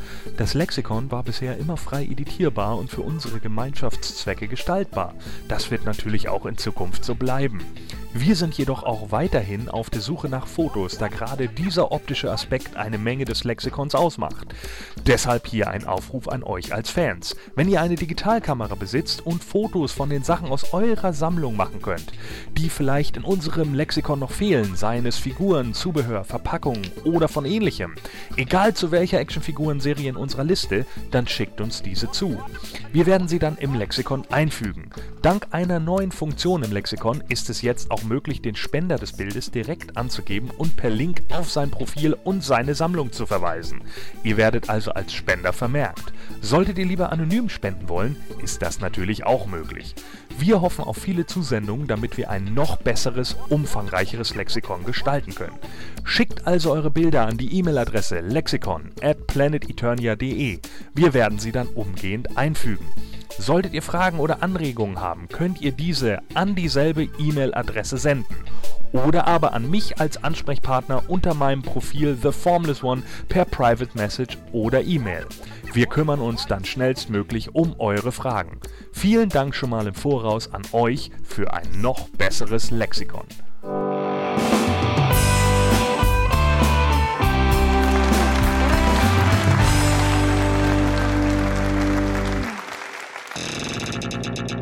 Kluge Antworten auf doofe Fragen. Masters im Interview. Ja, bei uns im Interview ist jetzt der Andreas Eckhardt, bekannt auf Planetonia unter dem Mitgliedsnamen Annex. Du bist jetzt bereits schon ja, seit rund viereinhalb Jahren auf Planetonia, was ja an sich schon ja sensationell ist, aber das ist natürlich nicht der Grund, warum du heute bei uns im Interview bist. Der Grund ist, du warst vor kurzem im Urlaub und natürlich äh, passenderweise in Kalifornien, wo auch die PowerCon stattfand. Und das hast du natürlich nehmen lassen und du warst selber auf der Convention. Und ähm, ja, erzähl doch mal so ein bisschen. Wie war es auf der PowerCon? Was hast du erlebt? Was hat dir besonders gut gefallen? Leg mal los. Ja, hallo. Also, richtig. Ähm, wir, also ich und meine Freundin genau gesagt, hatten Urlaub in Kalifornien gemacht. Und wie es der Zufall so will, hat es uns dann auch auf die PowerCon verschlagen. Ähm, ja, wo fange ich an? Da gibt es sehr viel insgesamt zu erzählen. Ich beschreibe vielleicht am besten mal zu Anfang, ähm, wo das stattgefunden hat. Also das war in einem Hotel, das im Prinzip, so kam es mir vor, ähm, nur für so Veranstaltungen jeglicher Art ähm, da ist, so dass ähm, die Veranstaltung selber ähm, in bestimmten Räumen in der untersten Ebene ähm, eben stattgefunden hat und Hotelgäste oder eben auch Besucher so die Möglichkeit haben, in dem Hotel dann unterzukommen für das Wochenende jetzt zum Beispiel. Und da war es so, dass in dem hinteren Bereich ähm, der Eingang zu der PowerCon war. Das war ja so ein, ja, wie eine private Veranstaltung. Da konnte man dann eben nur mit den Eintrittskarten rein. Und da gab es zum einen ähm, so einen größeren Showroom, in dem die verschiedenen Stände ähm, der Händler zum Beispiel, der Künstler, also der Zeichentrick von einem Cartoon zum Beispiel, ähm, die verschiedenen Leute da waren. Ähm, oder aber auch Künstler selber, die also jetzt noch aktiv da für ähm, Masters zeichnen oder auch an den Comics eben beteiligt sind, die ja zurzeit rauskommen. Ähm, verschiedene Händler waren da, ähm, wie ich gesagt habe. Unter anderem hat Mattel eben auch einen großen Stand gehabt. Ähm, verschiedene Customer, wie zum Beispiel der ähm, John English, den man ja auch kennt. Ähm, oder zum Beispiel eben auch die von dem damaligen Cartoon ähm, Sprecher, nicht nur jetzt von He-Man, sondern auch zum Beispiel von ähm, den Thundercats aus dem 80er Cartoon waren die Synchronstimmen da. Oder was für mich auch eins der Highlights war, ähm, die Schauspieler von dem 80er Realfilm, ähm, eben die Evelyn und Blade waren selber auch da. Ähm, das sind eben verschiedene Reihen von Tischen gewesen, wo die Leute dann saßen, wo man so durchschlendern konnte. Ähm, man konnte im Prinzip jederzeit mit jedem Gespräche anfangen oder ist auch angesprochen worden, so dass man da aus dem Staunen selber jetzt gar nicht rausgekommen ist. Wusste gar nicht zu Anfang, wo ich da jetzt überall hingucken soll, weil wirklich so viel Interessantes geboten war. Ähm, tja, das, ähm, wie gesagt, das war der große Showroom. Dann gab es daneben gab's zwei Räume, wo die Vorträge gehalten wurden. Der eine, das war ein größerer, der war direkt daneben und ein anderer, ein zweiter, der war im ersten Stock von dem Hotel. Ähm, dort sind quasi im Stundentakt ähm, die Veranstaltungen abgelaufen, so dass man sich immer entscheiden musste, gehe ich jetzt zu der einen oder auch zu der anderen. Ähm, was nicht immer leicht gefallen ist, weil wirklich vieles von dem Zeug, was da geboten wurde, sehr interessant war. Ähm, ich weiß nicht, soll ich mal so ein paar Programmpunkte rauspicken oder mit was? Ja, gerne. Du, also kannst gerne mal sagen, was beispielsweise für Panels stattgefunden haben. Weil du ja gerade gesagt hattest, dass die ja auch dann teilweise sogar oder ja eigentlich meistens gleichzeitig stattgefunden haben. Und da wäre jetzt eigentlich nochmal eine Frage gewesen, ob das jetzt eher dann beispielsweise gesplittet war in Thundercats und He-Man ähm, oder waren dann auch gleichzeitig verschiedene He-Man Panels. Würdest du sagen, dass das vielleicht sogar schon zu viel Programm war, dass du lieber dir gerne alles angeschaut hättest oder mehr oder weniger jetzt dann da eigentlich auch gezwungen wurdest, eine Entscheidung zu treffen? Ja, wenn man hätte alles sehen können, das wäre natürlich optimal gewesen. Ähm, leider war es so, dass man immer sich zwischen zwei Dingen entscheiden musste. Ähm, vom Schwerpunkt her hat man schon gesehen, dass ähm, die Masters schon überwogen haben im Vergleich zu den Thundercats. So, das ging am Samstag zum Beispiel los. Ähm, nehme ich mal den, den ersten Programmpunkt. Ähm, das war ging um 1 Uhr los. Der erste Punkt hieß Masters of the Universe, Live the Adventure. Und da ging es dann eben gleich mit Regisseur, Schauspielern vom Motorealfilm aus den 80ern los. Für mich war ganz klar, dass ich dahin muss. Die Konkurrenzveranstaltung wäre zum Beispiel gewesen ähm, ein Panel über den äh, über Filmation, die Filmschmiede von dem 80er Cartoon. Aber ich kann ja gleich mal mit dem Realfilm anfangen, in dem der Regisseur Gary Goddard die Schauspieler Mac Foster und Anthony DeLongis, die ja bekannt sind eben als ähm, Blade und Evelyn. Und als Überraschung war noch Richard Spunder da. Ich weiß nicht, ob der dir was sagt. Der ähm, war das berühmte Kind, das ähm, die Rolle von diesem kleinen Schweinekerl, oder wie soll man ihn beschreiben? Ähm, Pigface hieß er, glaube ich, oder? Den man auf Eternia quasi sehen konnte für eine Schrecksekunde. Ja, für diese zwei, drei Sekunden genau ist mhm. worden. Der war auch da, war nicht mehr ganz so klein wie damals im Film, sondern jetzt auch ein erwachsener Kerl. Und der hat da auch über seine Erlebnisse und Erinnerungen von damals erzählt. Ja, da wurde dann eben ähm, das Interview begonnen mit, mit dem Regisseur, der hat darüber erzählt, wie das eben damals war, welche Schwierigkeiten die hatten, einen Film zu machen. Ähm, Druck aus verschiedenen Richtungen.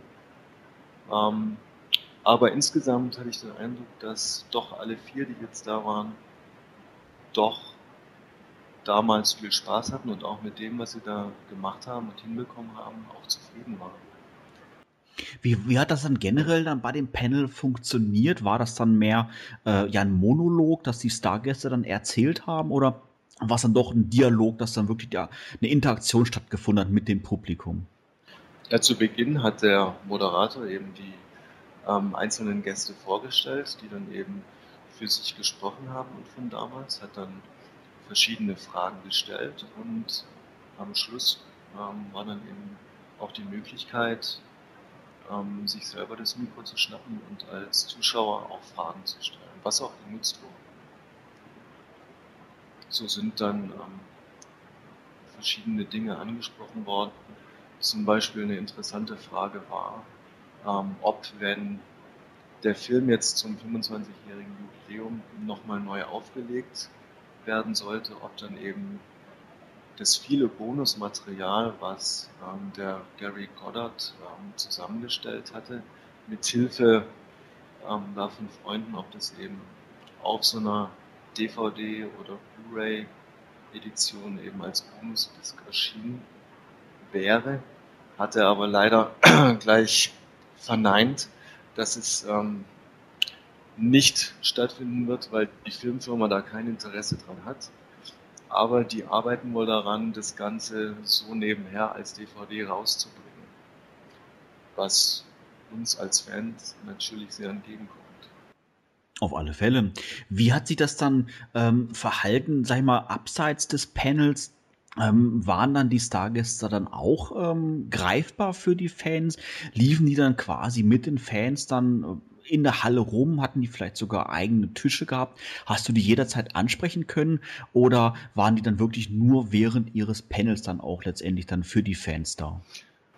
Also der ähm, Gary Goddard, der war, so wie ich es mitbekommen habe, ähm, nur den Samstag da. Aber ähm, der Anthony Longus, also Blade und Mac Foster, Evelyn, waren sowohl Samstag als auch Sonntag da, hatten ihre Tische, an denen sie eigentlich die meiste Zeit auch anzutreffen waren.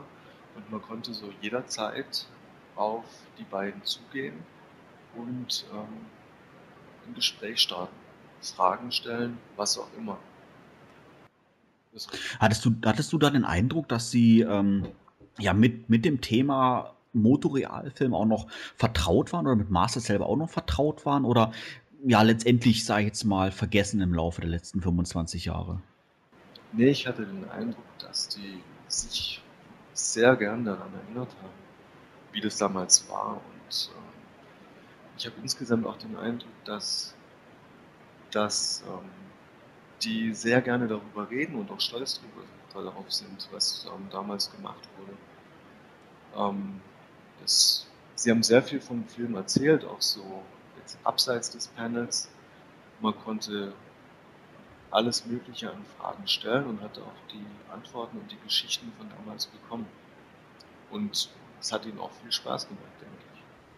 Hattest du dann auch die Gelegenheit, dir dann gleich Autogramme geben zu lassen? Oder waren die Autogramme, wie es bei vielen anderen Conventions üblich ist, äh, kostenpflichtig? Ja, die, also ich habe mir natürlich von den beiden Autogramme geholt. Die Chance lässt man sich natürlich nicht entgehen. Die haben eben verschiedene ähm, Bilder angeboten, die zum Unterschreiben da waren. Ähm, die Abzüge, da hat man ein bisschen Geld für dagelassen. Allerdings hat man auch ähm, eigene Fotos oder eigene DVDs oder was auch immer, hat sich die unterschreiben lassen und ähm, so wie ich es gesehen habe, sondern eben nur für die Abzüge, für die Bilder. Also insofern war das eine feine Sache. Prima. Ein weiteres Highlight war doch sicherlich auch dann der Mattel-Panel, oder? Ja, auch der war da. Ähm, da muss ich jetzt sagen, den habe ich leider nicht mitbekommen, weil ich zu der Zeit äh, gerade woanders unterwegs war. Hab dann aber ähm, die Figuren, die nochmal präsentiert wurden, natürlich da in der Vitrine gesehen, die Mattel da immer auf ihren Ständen aufgebaut hat. Und ähm, ein Highlight vom Mattel-Panel, über das ich dann im Nachhinein oder eben kurze Zeit später über das gesprochen wurde auf der Convention, war natürlich ähm, die Enthüllung von einem möglichen Castle Grayskull, was in der Planung war. Und das war eine große Überraschung für mich zumindest. Ja, in der, in der Haupthalle, ähm, ah, du hast es ja gerade auch schon ein bisschen beschrieben gehabt, ähm, gab es ja verschiedene Tische, wo dann beispielsweise Händler Sachen ausgestellt hatten oder natürlich dann auch die Stargäste eigene Tische hatten, würdest du dann sagen, das Ganze war dann mehr ja ein großer Marktplatz? Also ich will jetzt nicht sagen, ich will jetzt nicht das Wort Flohmarkt benutzen, das klingt ein bisschen abwertend. Eher so, ja, wirklich ein Marktplatz, wo ausschließlich Sachen gekauft und verkauft wurden? Oder waren das jetzt mehr oder weniger dann auch ähm, Tische, wo ausschließlich Sachen präsentiert wurden, die aber nicht, ver nicht äh, verkauft wurden? Also ich habe es ja vorhin kurz gesagt, zum Beispiel waren einige Customer da, die ähm, schöne Dioramen aufgebaut haben zum Beispiel, die aber dann nur zur Show da waren und auch nicht für den Verkauf da waren. Ähm, die Four Horsemen waren da, hatten auch ihren Tisch. Die hatten zum Beispiel ähm, große Statuen von den 2000X-Figuren, die ich so ähm, auch noch nie gesehen hatte. Also das waren ähm, nicht die Figuren, diese Statuen, die man kennt, die es damals zu kaufen gab, diese großen, sondern das waren ähm, große Statuen, zum Beispiel von Orko stand eine da oder von Mechanic. Ähm, teils bemalt, teils noch unbemalt. Ähm, sie hatten zum Beispiel das Castle Grayskull, was demnächst erscheinen wird, also diese kleinere Version. Davon hatten sie so eine ja, ich will nicht sagen einen Prototypen, aber eben schon ein weitergediegenes Anschauungsobjekt. Ähm, sie hatten einige ihrer eigenen Kreationen, die jetzt abseits von Motu waren, hatten sie zum Beispiel noch ausgestellt zum Anschauen. Ähm, es gab andere Händler, die, die teilweise so Zubehöre und Waffen im Maßstab für die Moto Classics ähm, präsentiert haben, die aber auch wieder eigene ähm, Serien von, von Spielzeugfiguren ausgestellt haben.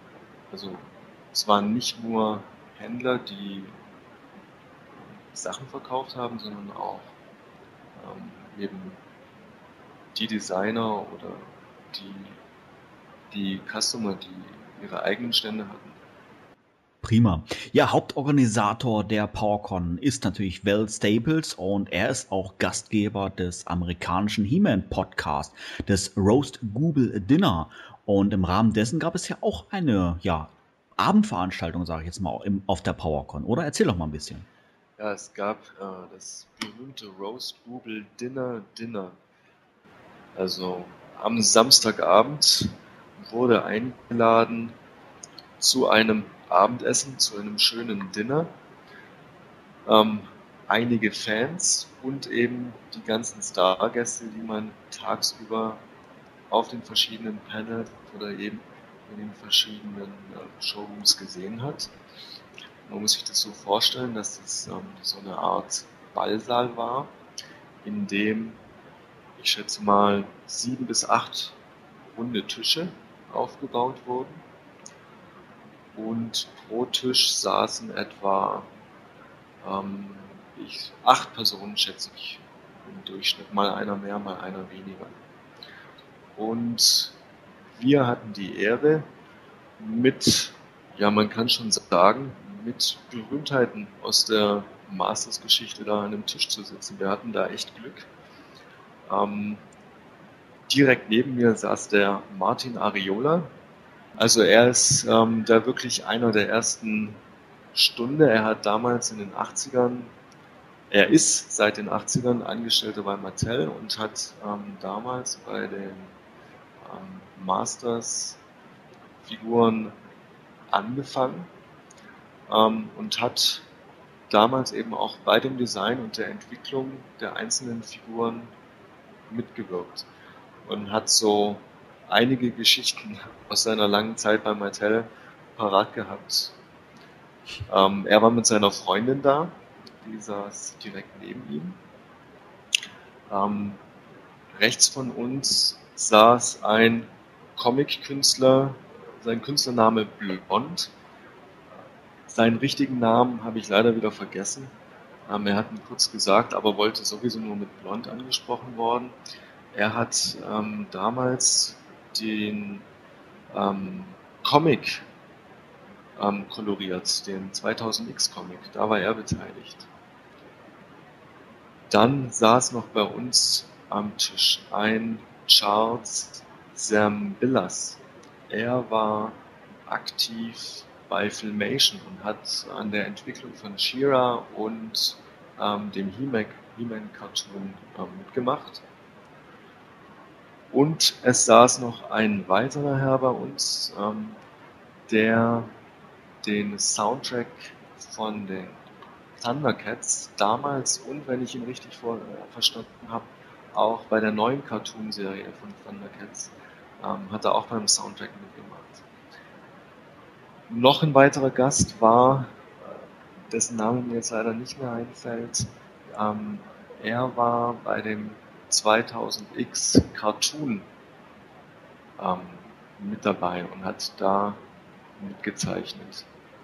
Also es war eine bunte Mischung ähm, aus den 80ern und aus den ähm, aktuellen Projekten rund um He-Man, so dass da viel Gesprächsstoff war.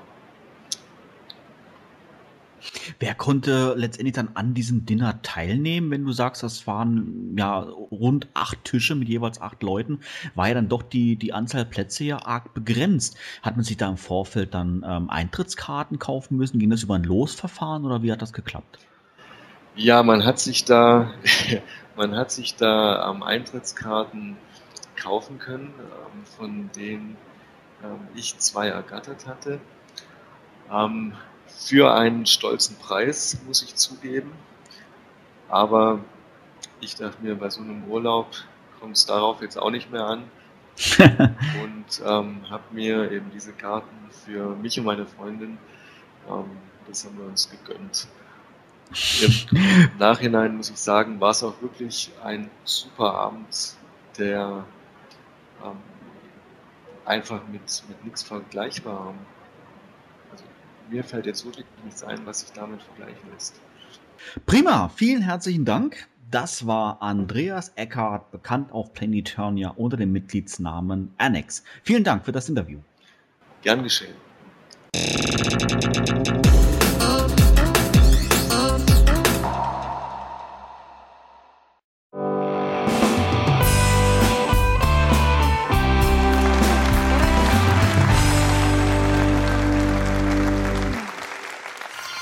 Die Themenlounge.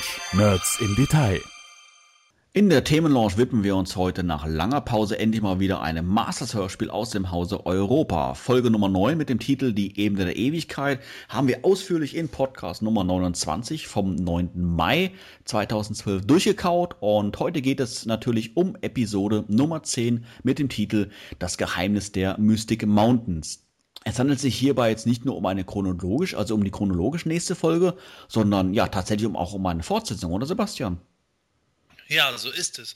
Es ist keine Fortsetzung im eigentlichen Sinne, dass es äh, der Teil eines festen Mehrteilers ist, aber äh, wie zum Beispiel auch äh, in früheren Folgen äh, wird direkt auf die vorhergehende Folge eingegangen. Im Grunde schließt es fast nahtlos an die vorhergehenden Geschehnisse an, vielleicht eine kleine Party zwischendurch, die ausgelassen ist, aber es beginnt eigentlich da, wo wir Folge 9 verlassen haben. Ganz genau so ist es. Ähm, das Cover ziert diesmal Skeletor, wie er triumphierend einen Ring in den Händen hält, während im Hintergrund ja eine Art Höhle in den Mystic Mountains zu sehen ist. Der Ring erinnert ja witzigerweise irgendwie an so einen hübschigen äh, Brillantenring oder sowas, wenn man, dem man seine Angetrauten zur Verlobung schenkt, aber sei es drum, ist ganz egal. Gemeint ist hier natürlich der Ring der unbegrenzten Macht, auf den wir später natürlich noch genau eingehen werden. Ähm, ist das Cover, äh, Sebastian, wieder genau, wieder abgekupfert wie vorherige Folgen auch? Ja, ganz genau. Mal wieder wurde von dem Minicomic The Vengeance of Skeletor abgekupfert. Ja, ich glaube, das wievielte Mal jetzt schon? Ich, ich habe nie mitgezählt. Oh, ich weiß es jetzt nicht auswendig, das gefühlte 3000. Mal. Also der Comic wurde fast komplett für die ersten Folgen äh, hergenommen. Und ähm, in dem Minicomic steht Skeletor eigentlich mit seinem Schwert auf einem äh, aktivierten Vulkan und auf dem Cover hat Skeletor halt das Schwert gegen den Ring der Macht ausgetauscht. Ja, prima.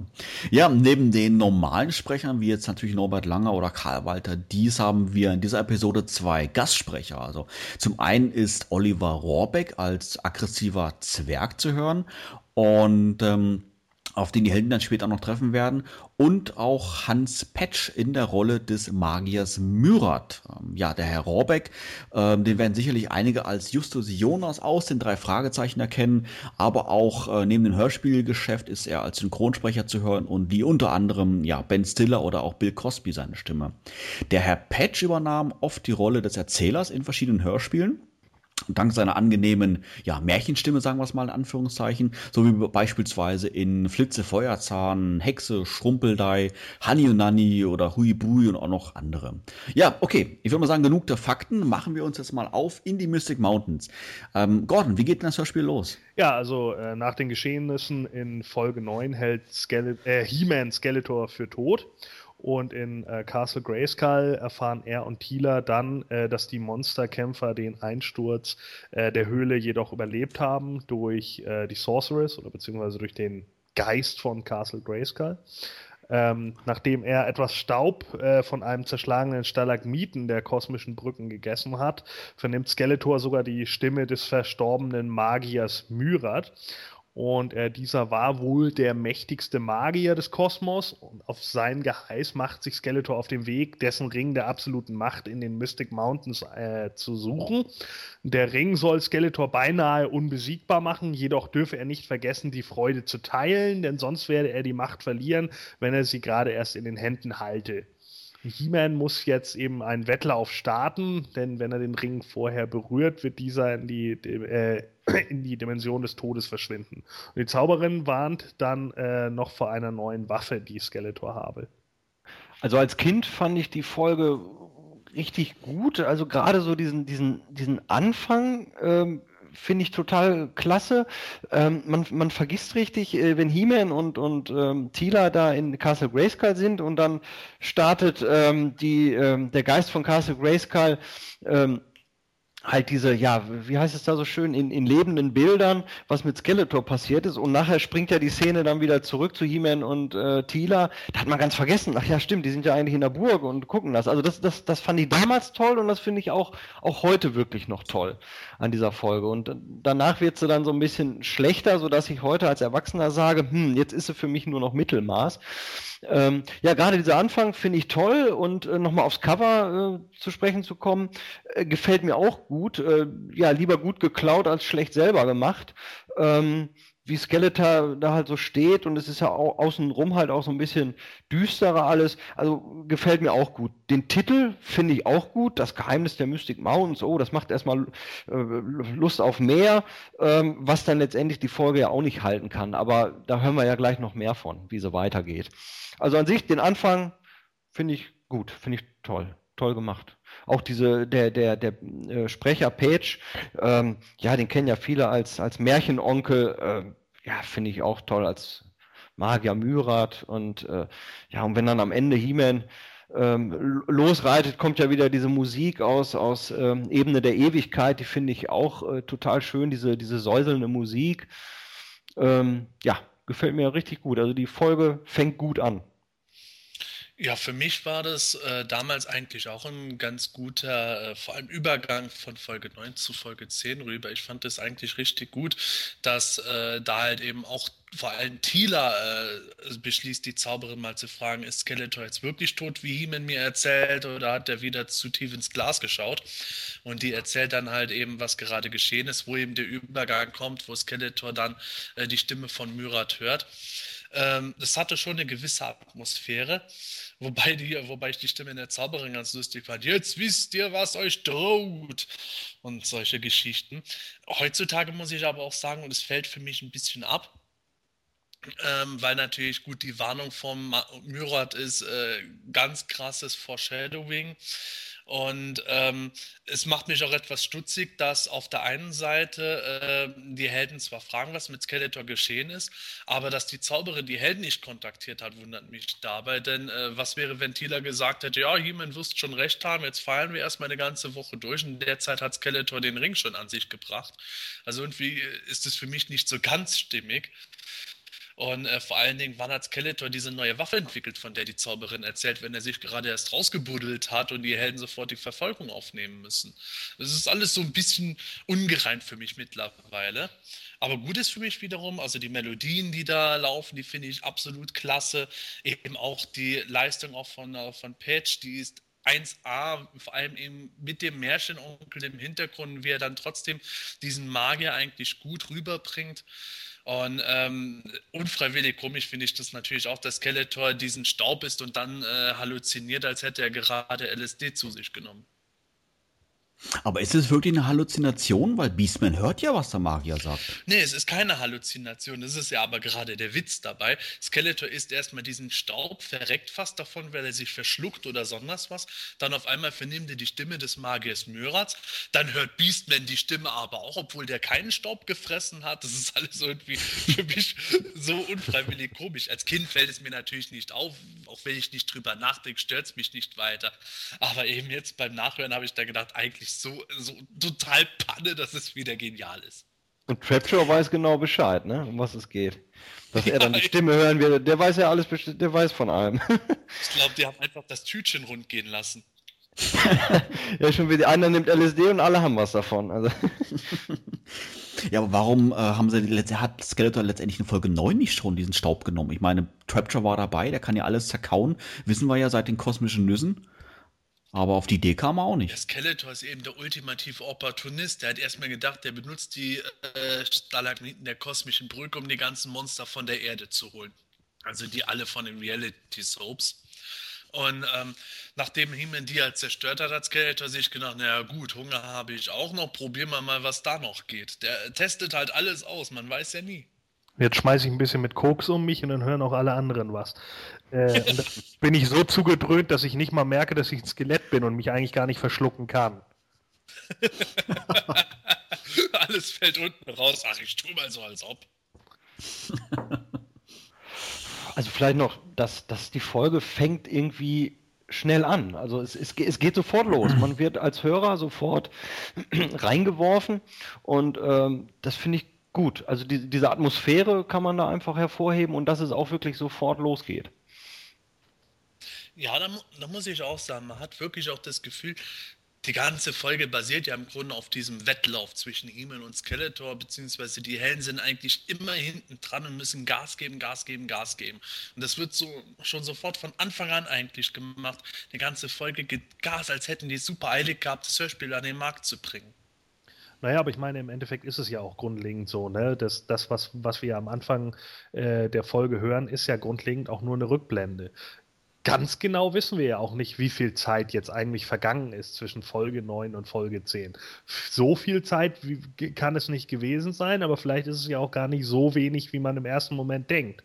Denn immerhin kann ja die Zauberin dann schon sagen, ja, das und das und das, jetzt wisst ihr, was gewesen ist, ja. Und die denken dann, oh, verdammt, äh, die sind jetzt ja schon unterwegs, dann müssen wir uns jetzt echt mal auf den Weg machen. Dass das jetzt wahrscheinlich natürlich logisch gesehen nicht genügend Zeit ist, dass Skeletor sich nochmal schnell eine neue Waffe bauen kann, das steht dann außer außer Frage. Die hat, die hat er vorher halt schon gebaut. Die steht in seiner Garage, wo diese ganzen Waffen stehen und jetzt hat er die halt benutzt mal. Ach ja, Mensch, hätte ich das Ding mal vorher benutzt, da hätte ich mir die Stalagmiten erst gar nicht zerstört. Naja, scheißegal. Ja, das sind natürlich halt so diese typischen Plotschwächen der Folge, wo man sich als Erwachsener dran aufgeilen bzw. amüsieren kann. Ich stelle mir das halt irgendwie so lustig vor. Die Helden haben erstmal mehrere Tage durchgefeiert und irgendwo Ringelpiez mit Anfassen gespielt und dann kommt Thiele auf die Idee, mal nach Grayskull zu fliegen. Heeman hat keinen Bock, kommt aber trotzdem mit. Und die Zauberin sitzt dann da, hört, wie Thiele nach Skeletor fragt und die Zauberin oh verdammt, das hätte ich ja auch mal machen können. Ach Mensch, und äh, dann, äh, dann schickt sie die Helden los und in Wirklichkeit denkt sie, oh Kacke, ich habe voll Mist gebaut. Es ist ja halt auch ein Kinderhörspiel und ich glaube, da hat sich früher auch keiner von uns äh, dran gestört oder Gedanken überhaupt darüber gemacht. Nee, das natürlich nicht. Nee, also ich würde nicht unbedingt sagen, dass jetzt die Sachen, die wir jetzt hier ansprechen, uns jetzt wirklich stören. Es ist aber aus Erwachsener-Sicht einfach manch, manche, manche Situation, Situationen schlichtweg komisch. Also wenn man so genauer drüber nachdenkt einfach, ne? dass man nicht jedes Detail wirklich berücksichtigen kann. Speziell für Kinderspiele ist ja eigentlich klar, aber wie gesagt, das macht es irgendwo doch so ein bisschen lustig einfach und soll ja letztendlich ja auch nicht, nicht heißen, dass wir äh, diese Folge nicht mögen oder die, die, Hörspiele generell nicht mögen. Also das trifft ja überhaupt nicht zu und ähm, ist einfach, ja, ist spaßig, wenn man so genau drüber nachdenkt. Da kommen ja in der Folge auch noch größere Böcke.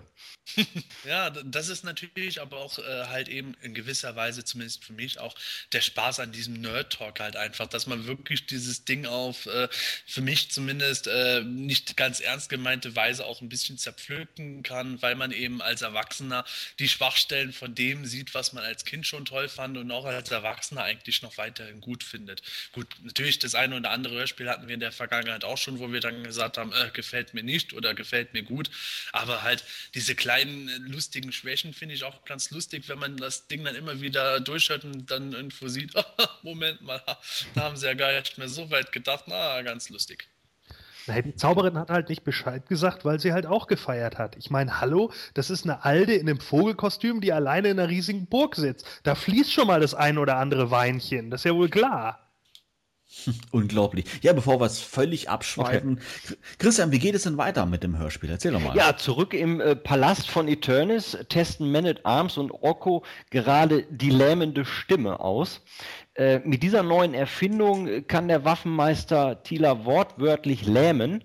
Allerdings ist die Waffe noch nicht ganz ausgereift. Und äh, Thieler legt das Gerät im Tresor erstmal ab, während sich die übrigen Helden dann im Wind Raider auf dem Weg in die Mystic Mountains machen. Ja, jetzt bin ich mal gespannt auf eure Meinung zu der lähmenden Stimme. Gordon, erzähl mal.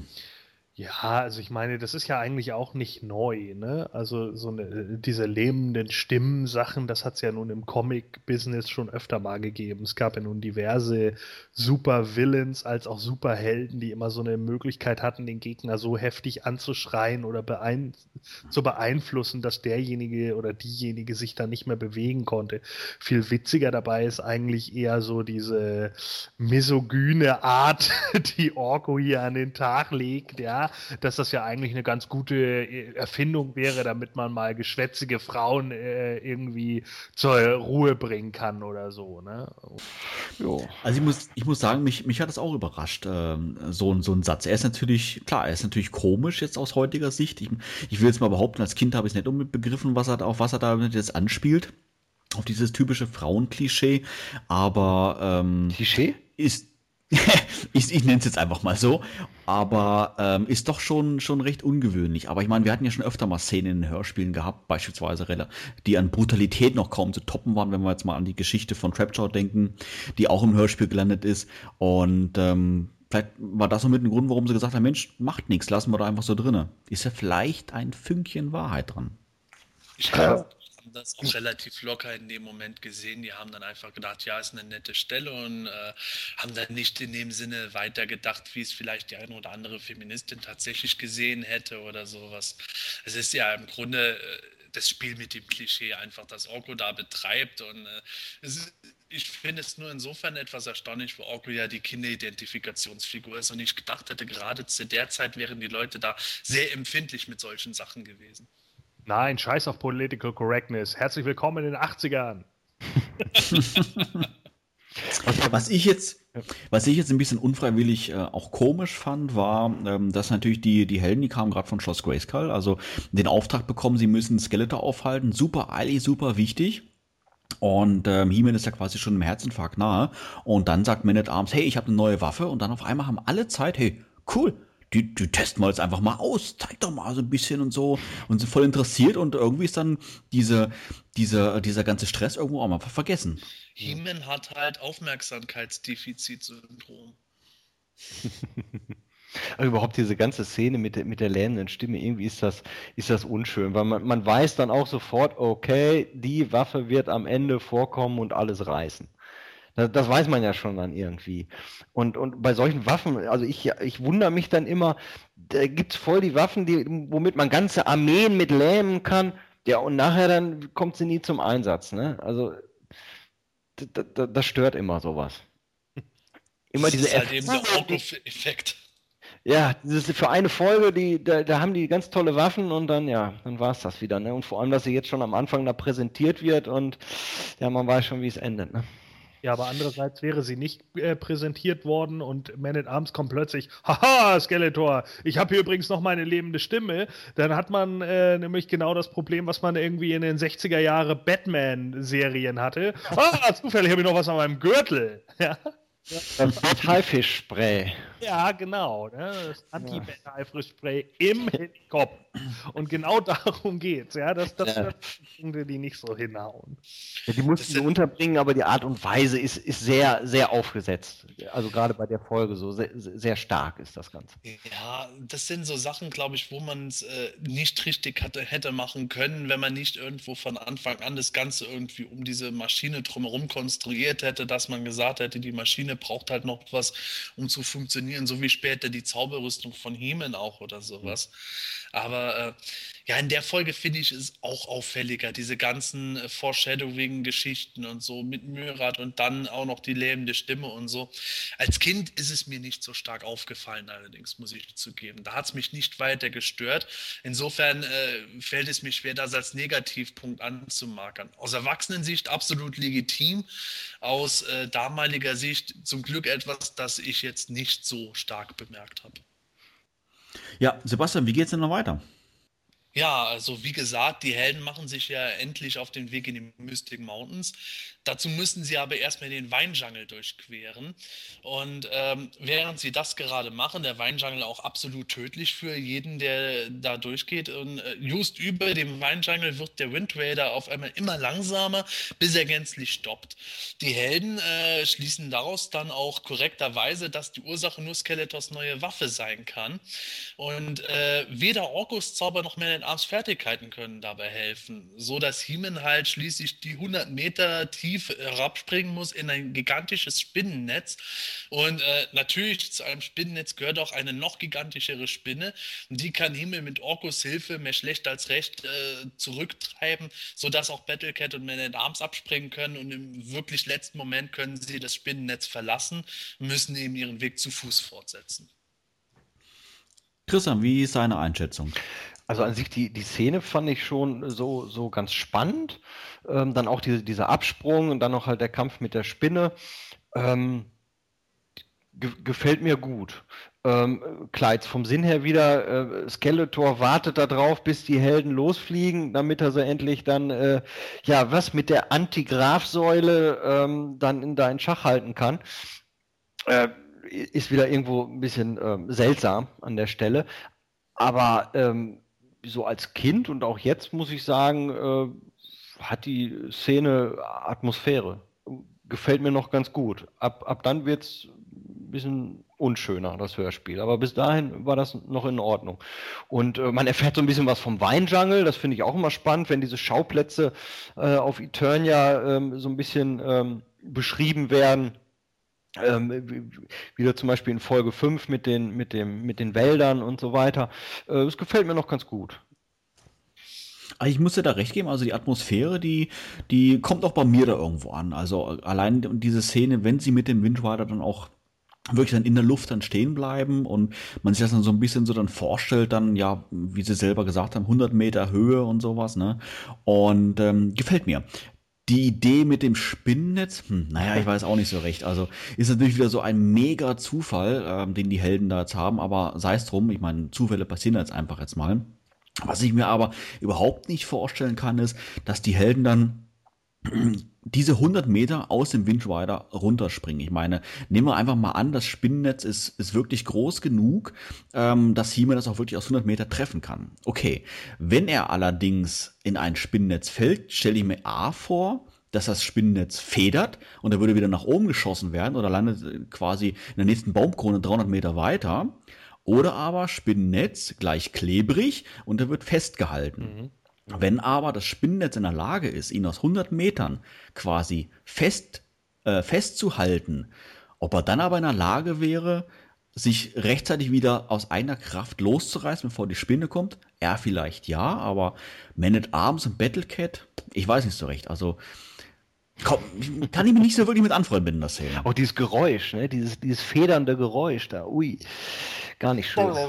Ja, so, also sehr, sehr, so, so cartoonig, ne? Naja, den Gott, was meinst du? Ja, vor allen Dingen, wenn, wenn, man mal überlegt, 100 Meter in der Höhe, also ich weiß ja nicht, wer mal im Heidepark im Scream war, aber das ist jetzt 71 Meter hoch, ja, und wenn man da so runter guckt, dann merkt man schon, oh, ich bin hier schon ziemlich weit oben. Ja, das bedeutet also, ein Auto sieht da echt klein aus. Das heißt also, diese Spinne muss schon ziemlich verdammt groß sein, wenn jemand da unten tatsächlich ein Spinnennetz erkennt. Demzufolge bedeutet es, diese Spinne ist dementsprechend auch verdammt nochmal riesig.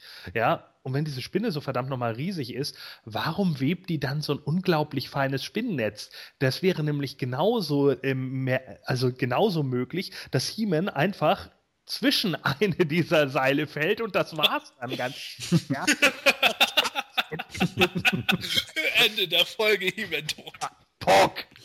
Ende. so. Ja, und deswegen, also das war auch schon so ein Ding, wo ich mich, ähm, als ich die Folge gestern nochmal gehört hatte, oder beziehungsweise heute Morgen nochmal gehört habe, da habe ich mich auch da ganz gut drüber amüsiert. Also habe ich schon gedacht, so, naja, also 100 hm, Meter und dann mal eben so da runterspringen und dann auch noch genau treffen und dann, naja, also ich weiß ja nicht.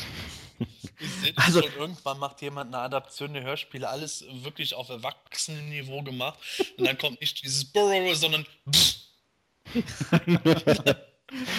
also, He-Man, ich muss, ist alles oh. okay. Oh, He-Man ist tot. Und dann sagt Melody Arms, oh, ich versuch's auch mal. Ja. Da, stimmt, stimmt, Christian, das ist ja auch noch so eine Szene, die ich richtig, richtig witzig fand, dass Man at Arms in, in einem Moment sagt, He-Man, das kannst du nie im Leben machen, das überlebst du nicht, oder ich weiß nicht genau, wie der Wortlaut war. He-Man springt, He-Man springt, dann sagt Man at Arms, He-Man, ich folge dir gleich. Ja, ja, wir, wir, kommen später nach. Ja, ja. ja, Man at Arms ist doch eigentlich ein schlauer Fuchs, der lässt He-Man alles erstmal ausprobieren, wo er denkt, boah, da verreck ich doch, und sobald er sieht, oh, irgendwie funktioniert es doch, dann ist die Sache sicher für ihn. Ich finde das ganz taktisch geschickt. Ja. Aber Gordon, ich habe ich hab daran nie gedacht, du hast vollkommen recht. Ich meine, das kann ja gar nicht so feinmaschig sein, dieses Netz bei dieser Größe von Spinne. Und ich stelle mir das da wirklich vor, das Orko hat sich heruntergebeamt zum Gucken, ha, E-Man, ach, da kannst du springen. Das passt einwandfrei.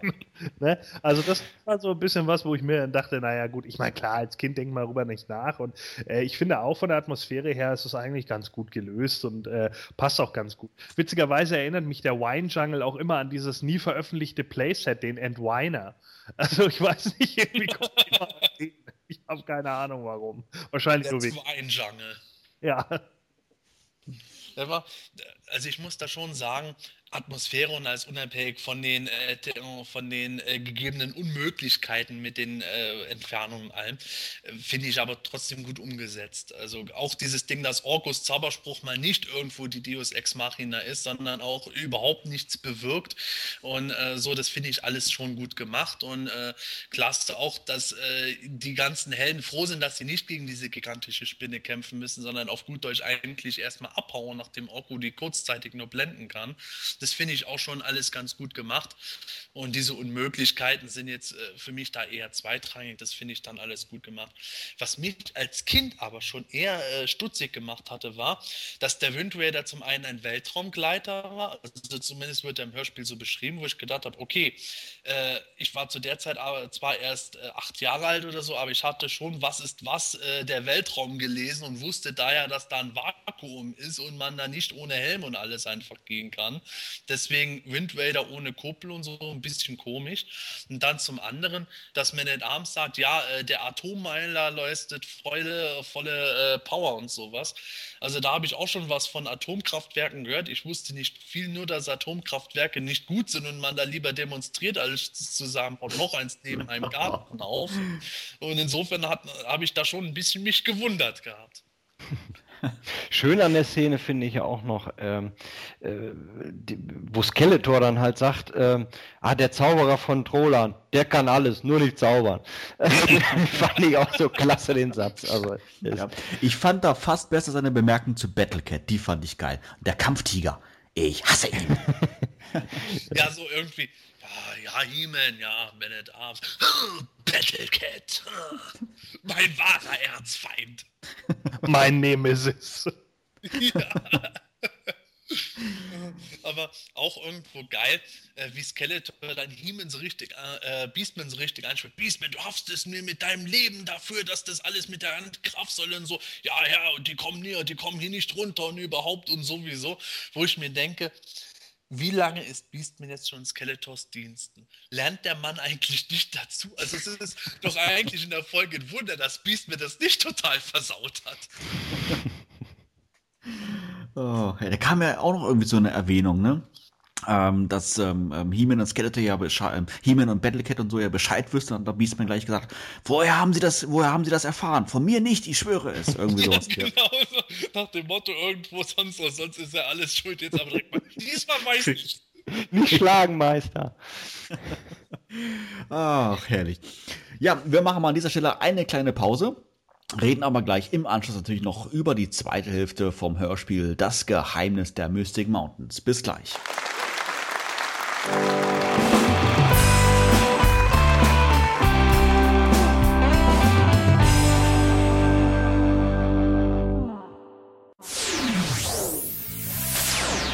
Erlebe ab sofort auf Planet Eternia TV die englische Webshow Scrolls of Eternia von Yuka Isakain komplett in Deutsch. In seiner Sendung gewährt der finnische He-Fan regelmäßig ausgewählten Charakteren und Geschehnissen einen genauen Blick und vermittelt innerhalb weniger Minuten geballtes Know-how. Schau jetzt rein, Scrolls of Eternia, komplett in Deutsch und nur auf Planet Eternia TV. www.youtube.de slash planeteternia.de Abonniere jetzt Planet Eternia TV und verpasse keine Sendung. www.youtube.de slash planeteternia.de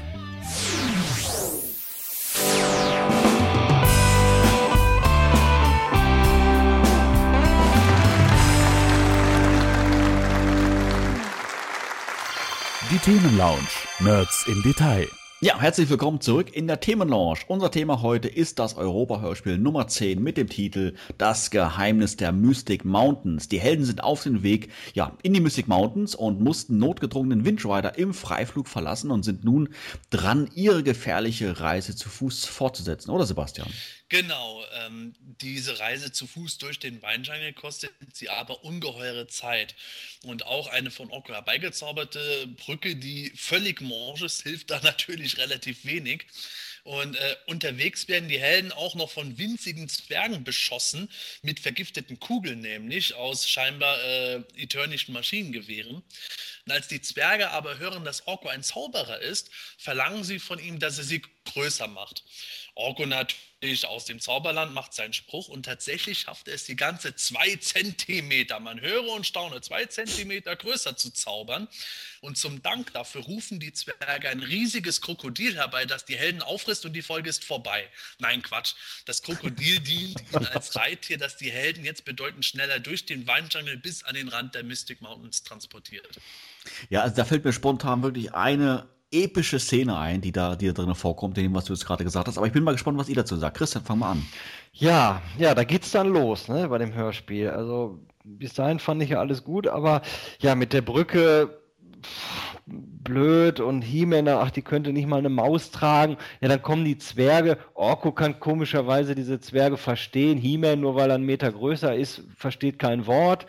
Ja, dann zaubert er wieder zwei Zentimeter größer, die freuen sich einen Ast. Ähm, und, und, und dann kommt noch ein Krokodil, so, also gerade Krokodil, ne, das ist ja wieder eher was aus unserer Welt. Nee, also, ja, wie gesagt, da geht's dann los. Das gefällt mir nicht, das ist irgendwie komisch und ähm, zu viel, zu viel Orko irgendwie bei der ganzen Sache. Klar, der Zwerg, also die Stimme von Oliver Rohrbeck, der macht natürlich seine Sache gut. Ähm, aber ansonsten, tja, kann ich mit der Szene nicht so viel anfangen. Siehst du das ähnlich, Gordon?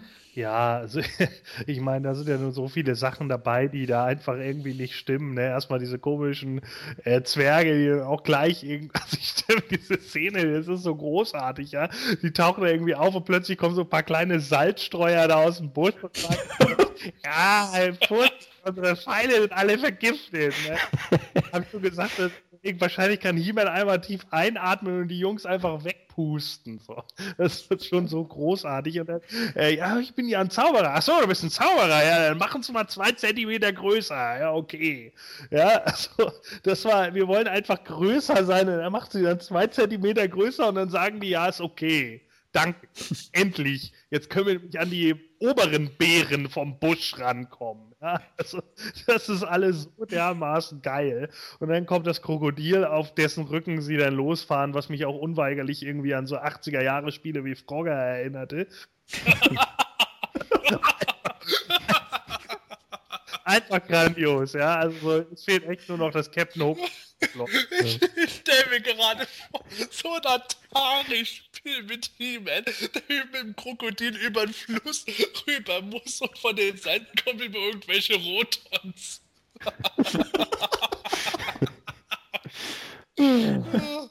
Oder, und, dann, und dann auch, auch äh, Orko, ne, die, diesen Satz, was sagt er, dann bedanken sie sich doch alle bei ihm, oh, du bist der Größte und er nicht doch, Kinder, nicht doch. Oh, das ist auch so ein bescheuerter Satz von Orko. Also ich muss sagen, die, die äh, mit Abstand beste Szene war ja, fand ich jetzt mit dieser Brücke. Also nicht, dass ich die, die Idee sensationell fand, sondern einfach die, die Darstellung, dass, ähm, ich meine, als Zuhörer hat man natürlich nicht gewusst, was für eine Brücke es ist und du hörst dann Himmel nur im Hintergrund so, oh, oh, oh, ich bin jetzt oben und, und dann kommt Battlecat absolut trocken und jetzt bist du wieder unten. Ja. das ist so genial. hat, hat schon von, von Bud Spencer und Terence Hill.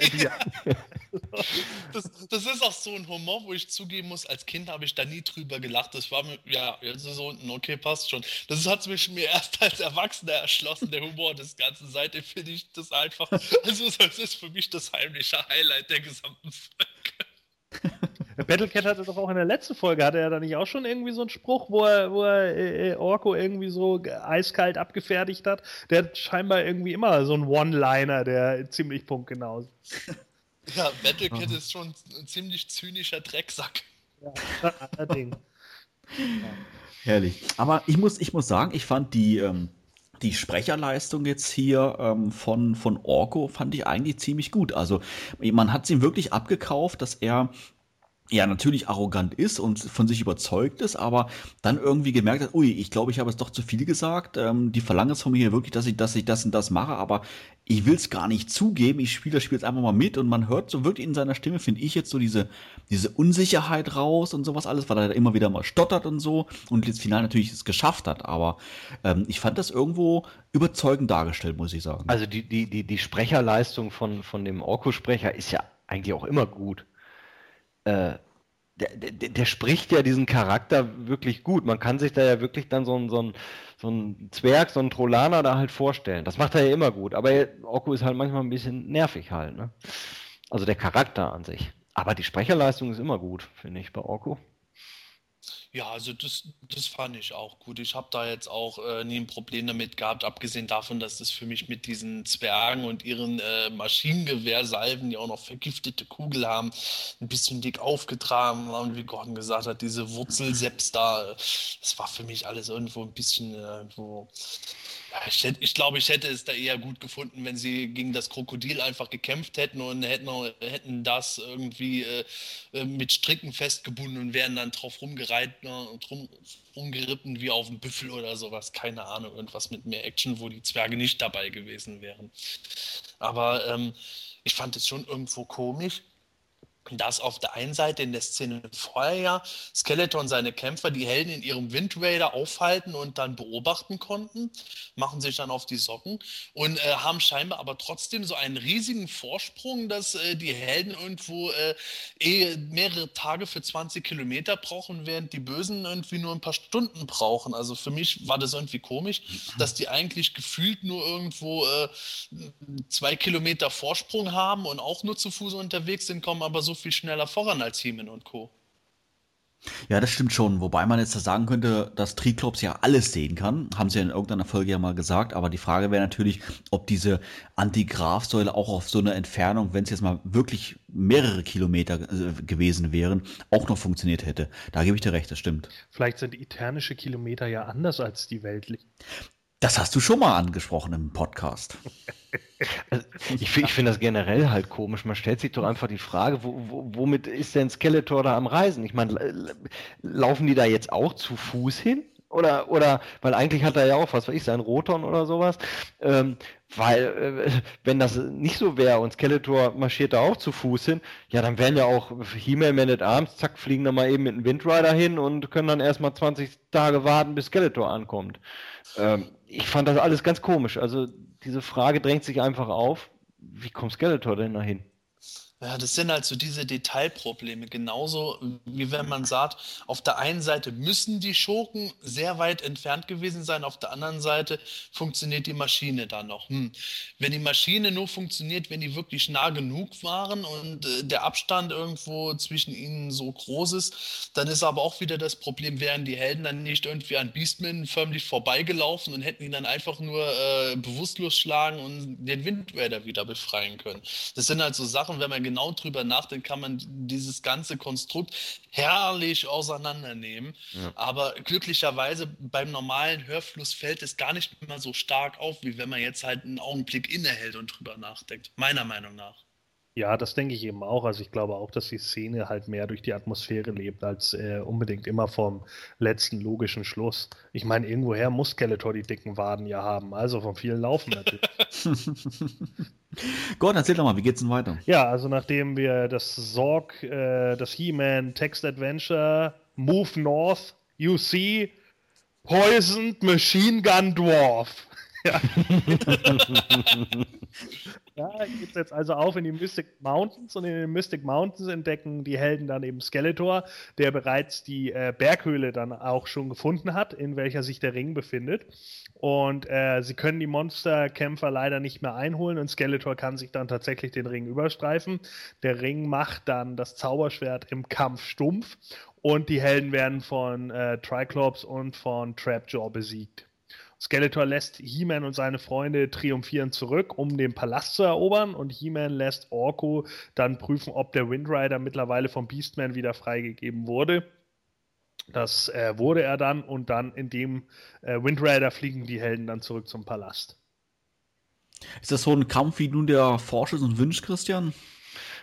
Den Kampf, also ich, ich würde jetzt erstmal noch ein bisschen äh, weiter vorne anfangen. Ich, ich fand es da einfach sehr schade, dass äh, das Man at Arms erzeugt da irgendwie äh, Spannung und sagt, redet da von Geistern und von Sauriern, die da im Mystic Mountains äh, da um, umherstreifen. Ja, und dann, ach, da vorne ist das Skeletor und jetzt gehen wir in die Höhle. Also das fand ich extrem schade. Äh, ja, da wird so Spannung erzeugt, die, die das Hörspiel dann einfach nicht halten kann. Und dann dieser Kampf, Tja, ist schon irgendwie in Ordnung. Klar, ich meine, dass sein He-Man irgendwie geschwächt ist, ähm, kann man dem, kann man schon abnehmen irgendwie. Ich meine, das ist halt dieser Ring, der strahlt eine Macht auf, äh, Macht aus. Das ist ja wahrscheinlich nicht nur das Zauberschwert stumpf, sondern die Kämpfer sind dann irgendwie von dieser Aura des Ringes dann ja wahrscheinlich auch geschwächt. Das fand ich in Ordnung. Dass dann ähm, die Helden mit dem Windraider dann zum Palast zurückfliegen, wenn wir jetzt wieder annehmen, dass Skeletor auch zu Fuß unterwegs ist, dann müssten die ja eigentlich auch wieder viel eher da sein als Skeletor. Das, das, das passt dann auch wieder nicht. Ne? Äh, ja, hätte, hätte ein bisschen schöner sein können, aber dann, dann wäre das Hörspiel halt nicht, nicht 40 Minuten, sondern wäre es 50 Minuten gewesen, wenn da vielleicht jetzt gerade noch ein Drache vorher aufgetaucht wäre oder irgend so Geisterwesen ne, oder sowas. Ja. Sebastian, wie, wie schätzt du das ein? Also ich sehe es im Grunde sehr ähnlich. Wenn man jetzt wirklich damit beginnt, wir haben jetzt erst den äh, laut Man at Arms tödlichen Weinjungle gehabt, wo man ja nicht rein soll, weil wir wissen, da sind äh, kleine Wurzelgnome, die einen beschießen und Riesenkrokodile. Und die Mystic Mountains, die kriegen da im Gegensatz zu vielen anderen Medien wirklich die Rechtfertigung ihres Namens, Mystic Mountains, die Geister der Verstorbenen äh, leben da. Okay, äh, irgendwann wird es wohl ziemlich voll nach ein paar Jahrhunderten werden, aber äh, das hat natürlich schon, äh, schon tolle Atmo. Und dann äh, erzählt mir Dams ja, in den Schluchten der Bergen leben riesige Saurier, die einen äh, mit einem Haps verschlingen können, so groß und gefährlich sind die. Und äh, wenn wir Glück haben, entkommen wir denen und landen nur bei den Menschenfressern und so, wo du irgendwo denkst, äh, irgendwo deine Eltern haben früher gesagt, komm nicht vom Weg ab, sonst könnte was passieren. Die haben wahrscheinlich genau das Hörspiel gehört, nämlich ansonsten kommst du irgendwo zu Geistern, Menschenfressern oder Sauriern. Also irgendwie Gefahr ohne Gleichen. Und dann aber korrekterweise, es passiert wirklich nichts. Diese, dieser ganze Aufbau der Mystic Mountains, du denkst, da kommt jetzt sonders noch was in dieser Reise, die die Helden machen. Und dann, ach, da oben ist Skeletor. Jetzt müssen wir aber Gas geben. Los nach oben. Äh, das irgendwie hat mir da auch was gefehlt. Das ist wirklich für mich so ein krasser Schnitt in der Handlung gewesen irgendwo. Erst der Riesenaufbau mit den Bergen und dann einfach ab in die Höhle. In der Höhle ist ein goldener Thron, dann erfährt man aber auch nicht mehr davon. Und äh, bevor die Helden überhaupt die Bösen erreicht haben, hören sie schon, dass Skeletor sich den Ring überstreift. Ja, irgendwo ist das für mich wie beim Fußballspiel von Bayern München gegen, äh, äh gegen äh, die C-Klasse der, äh, der Grundschule Neuhausen oder sowas. Irgendwo nach dem Motto, wieso haben die sich überhaupt noch die Mühe gegeben, wenn doch eh klar war, dass sie nicht mehr einholen können. Das, das verliert für mich unheimlich an Drive da irgendwo. Ja, da wäre es an sich ja wirklich geschickter gewesen, dass, gesagt, dass Heeman gesagt hätte, ach komm, den Stress gebe ich mir jetzt nicht. Wir, wir fliegen zurück nach Eternus, also direkt im Anschluss von Castle Grayskull und weil das schaffen wir eh nicht einzuholen und wir warten einfach, bis sie da ankommen und die haben die lebende Stimme. Wir wissen ja mit der Machtteilen und sowas alles dann da, dann ja, wäre es ja wesentlich einfacher gewesen. Ja, irgendwie hätte ich da einfach erwartet. Äh, gut, jetzt natürlich aus erwachsener Sicht. Als Kind habe ich nicht so weit gedacht. Als Kind fand ich irgendwie, dass der Kampf irgendwo alles. Ich fand es schwer zu verfolgen. Skeletor steht da, die Helden kämpfen gegen Himmel, dessen Schwert ist stumpf und der Kampf ist auch schon wieder vorbei. Äh, ganz komisch. Und als Erwachsener habe ich dann gedacht, irgendwo hätte ich eher erwartet, Heeman kriegt schon mit, ey, den können wir jetzt einfach nicht mehr einholen. Der ist jetzt schon in der Höhle und spätestens, wenn er gehört hätte, Skeletor hat den Ring, dass sie irgendwie versucht hätten, Skeletor dann eine Falle zu locken, einen Hinterhalt zu stellen, um ihn den Ring wieder abzunehmen oder sowas. Das wäre für mich sinnvoller gewesen, als da zu stehen, haha, Skeletor, ich kämpfe jetzt trotzdem gegen dich, völlig egal, was mir vorher erzählt wurde, wie mächtig der Ring ist. Das war für mich einfach irgendwo sowas. Äh, ich habe da wirklich das Gefühl gehabt, es müssten jetzt wirklich in der Produktion auch Gas geben, dass die fertig werden. Hattest du da ähnliche Eindrücke, Gordon? Ja, also mir ging es halt äh, ähnlich, ne? Gerade so, wenn man, wenn man dann äh, diesen bösen äh, Dschungel da hat, ja. Äh, deswegen heißt er ja auch Weindschungel. Oh. Na, okay, lassen wir das. ah, ja. Ich, einmal muss ich. So, ja, dann in den Mystic Mountains, keine Ahnung, da hat man irgendwie so das Gefühl, dass die, all die Geschichten, die darüber irgendwie erzählt wurden, von Goras verfasst wurden, ja. Also, der ist dann irgendwann mal da durchgelesen. Und da erzähle ich denen aber mal, was mir hier alles passiert ist. So, ja, und äh, Riesenzwerge. So, ja. Wahrscheinlich so, die Dinosaurier sind Eidechsen gewesen. Ja. Auch. Ne, also das fand ich halt auch. Und ich finde auch, dass es ähm, auf mich wirkt es ab hier, wirkt dieses Hörspiel so unglaublich überhastet. Also ich weiß nicht, ob euch das ausgegangen ist, aber ich finde, ähm, hier hatte ich irgendwie so ein bisschen das Gefühl, als wenn sie gemerkt haben, oh, wir sind irgendwie bei 35 Minuten, wir haben nur noch 10. Äh, jetzt müssen wir mal irgendwie was tun. Und äh, das fand ich halt, vielleicht ist es auch deshalb, weil, weshalb der Kampf so schnell vorbei ist und so. Ich finde auch das Ende, zu dem wir gleich kommen, auch unglaublich überhastet irgendwie ich glaube, das ist auch was, was im äh, Zeichentrick ungeheuer äh, besser gekommen wäre, wo da nicht irgendwie Man at Arms irgendwas erzählt hätte äh, vom wilden Pferd, sondern wo man dann halt gesehen hätte, wie irgendwie so Geistwesen um die Bergkuppen kreisen, in den Schluchten irgendwelche Saurier rumgehen und sich irgendwelche Kannibalen gerade in ihre Erdspalten zurückziehen, während die Helden dran vorbeigehen. Dann hätte man gewusst, okay, da sind Gefahren, aber die Helden äh, betrifft es in dem Moment jetzt einfach nicht direkt. Und und äh, das fehlt in diesem Hörspiel meiner Meinung nach dann auch ein bisschen. Mhm. Was habt ihr euch denn gedacht, wie, wie Skeletor zum Palast kommt? Also ich muss sagen, ich habe da nie wirklich mhm. jetzt drüber nachgedacht. Also jetzt, wo du es erwähnst, klar, macht irgendwo Sinn. Es wird ja gar nicht gesagt, ob er jetzt ein Fahrzeug benutzt oder sich teleportiert oder sonst irgendwie so ein Käse macht oder sowas alles. Aber eigentlich hast du, schon, hast du schon recht. Aber ich würde jetzt einfach mal sagen, für mich ist es okay. Ich nehme einfach mal an, er hat einen ein Roton oder irgendwas, aber es wird halt einfach nicht gesagt, aber er hat ein Fahrzeug und mhm.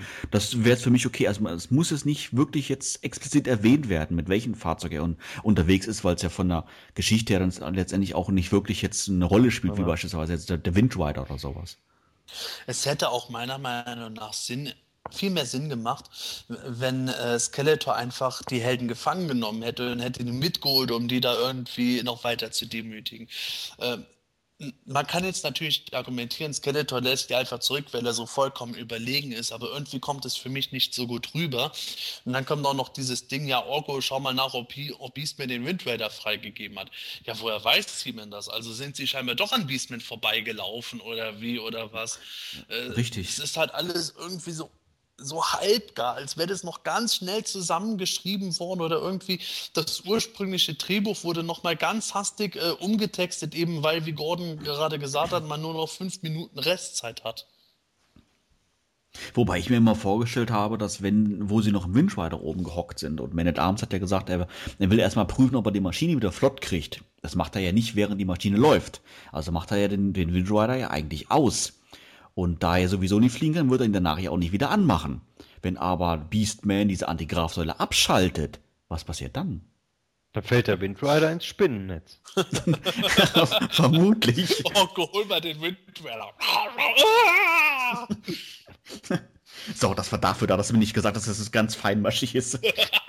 Pass auf, jetzt macht das ja auch alles Sinn. Der Windrider knallt also in das Spinnennetz. Das Spinnennetz geht dadurch natürlich kaputt. Die Spinne fällt runter, liegt dann auf dem Boden. Skeletor hat dadurch automatisch Spider, kann damit.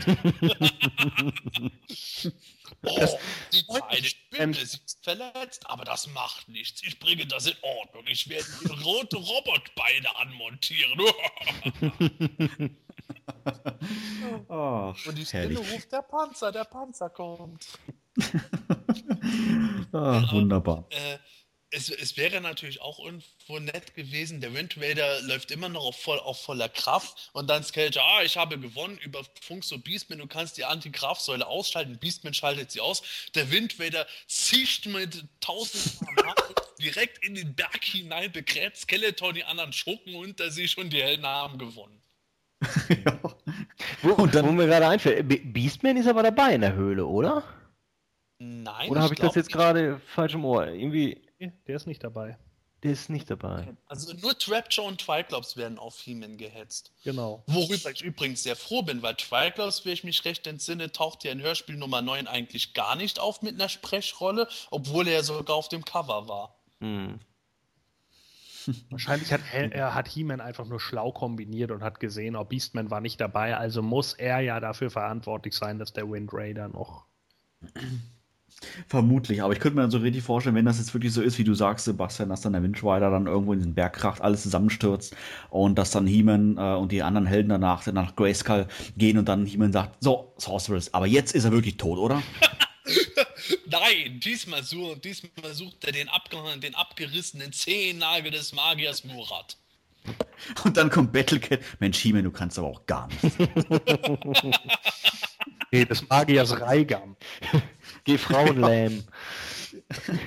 oh, herrlich. Christian, erzähl doch mal, wie endet das Hörspiel dann? Ja, als dann äh, He-Man, Man at Arms und Orko in, äh, im Eternis ankommen, äh, müssen sie dann feststellen, äh, dass Skeletor den äh, Palast bereits erobert hat. Alle Wachen und, und alle Helden äh, kauern lethargisch auf dem Boden, während äh, Skeletor sich feiert und den Sieg für sich ganz allein beansprucht. Und äh, da erinnert sich dann He-Man auch an die Warnung von Myrat und ähm, Tila holt die lähmende Stimme.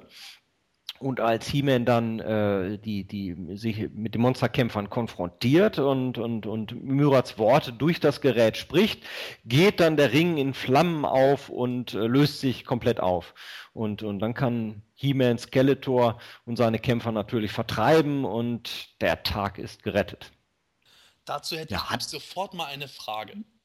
Dann leg los. Wenn He-Man die Worte des Magiers nicht mehr durch die lähmende Stimme wiederholt hätte, was wäre dann passiert? Eben, das habe ich mich nämlich auch gefragt.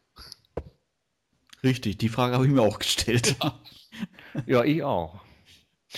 Also ich würde, ich würde sagen, das hätte dann trotzdem funktioniert, wodurch die lebende Stimme völlig überflüssig geworden wäre, aber vor allen Dingen, warum muss er ihn denn dafür noch lähmen? Äh, Skeletor hat ja von vornherein schon gesagt, äh, nein, ich war es ganz alleine, aber wir haben doch auch geholfen. Nein! So, ja, äh, da denkt man sich dann auch, hä, hä? Okay, jetzt, jetzt hast du dir ja selbst irgendwie dein Grab geschaufelt, also deine eigene Arroganz äh, endet jetzt hier. Und dann sagt He-Man auf einmal, ja, ich hole jetzt noch die lebende Stimme. Ja, warum? Weil er jetzt noch mal irgendwie kurz Skeletor mal kurz festhalten will, um ihm richtig eine auf die Omme zu hauen? Oder was soll das denn?